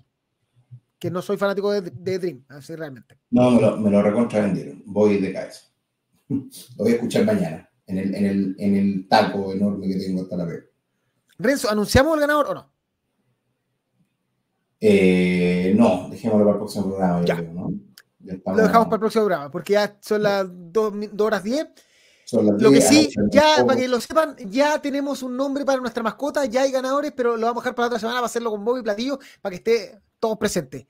Y eso, o sea, un tremendo programa, eh, agradecer a toda la gente que se conectó, a- a- agradecer a cada una de las personas que realmente se dieron un minuto para saludarnos en el show de Blind Guardian, vi Oye, a sí. Byron, vi a, a Byron, eh, Álvaro Fabián. Parra, Paola Turunen, eh, Paola.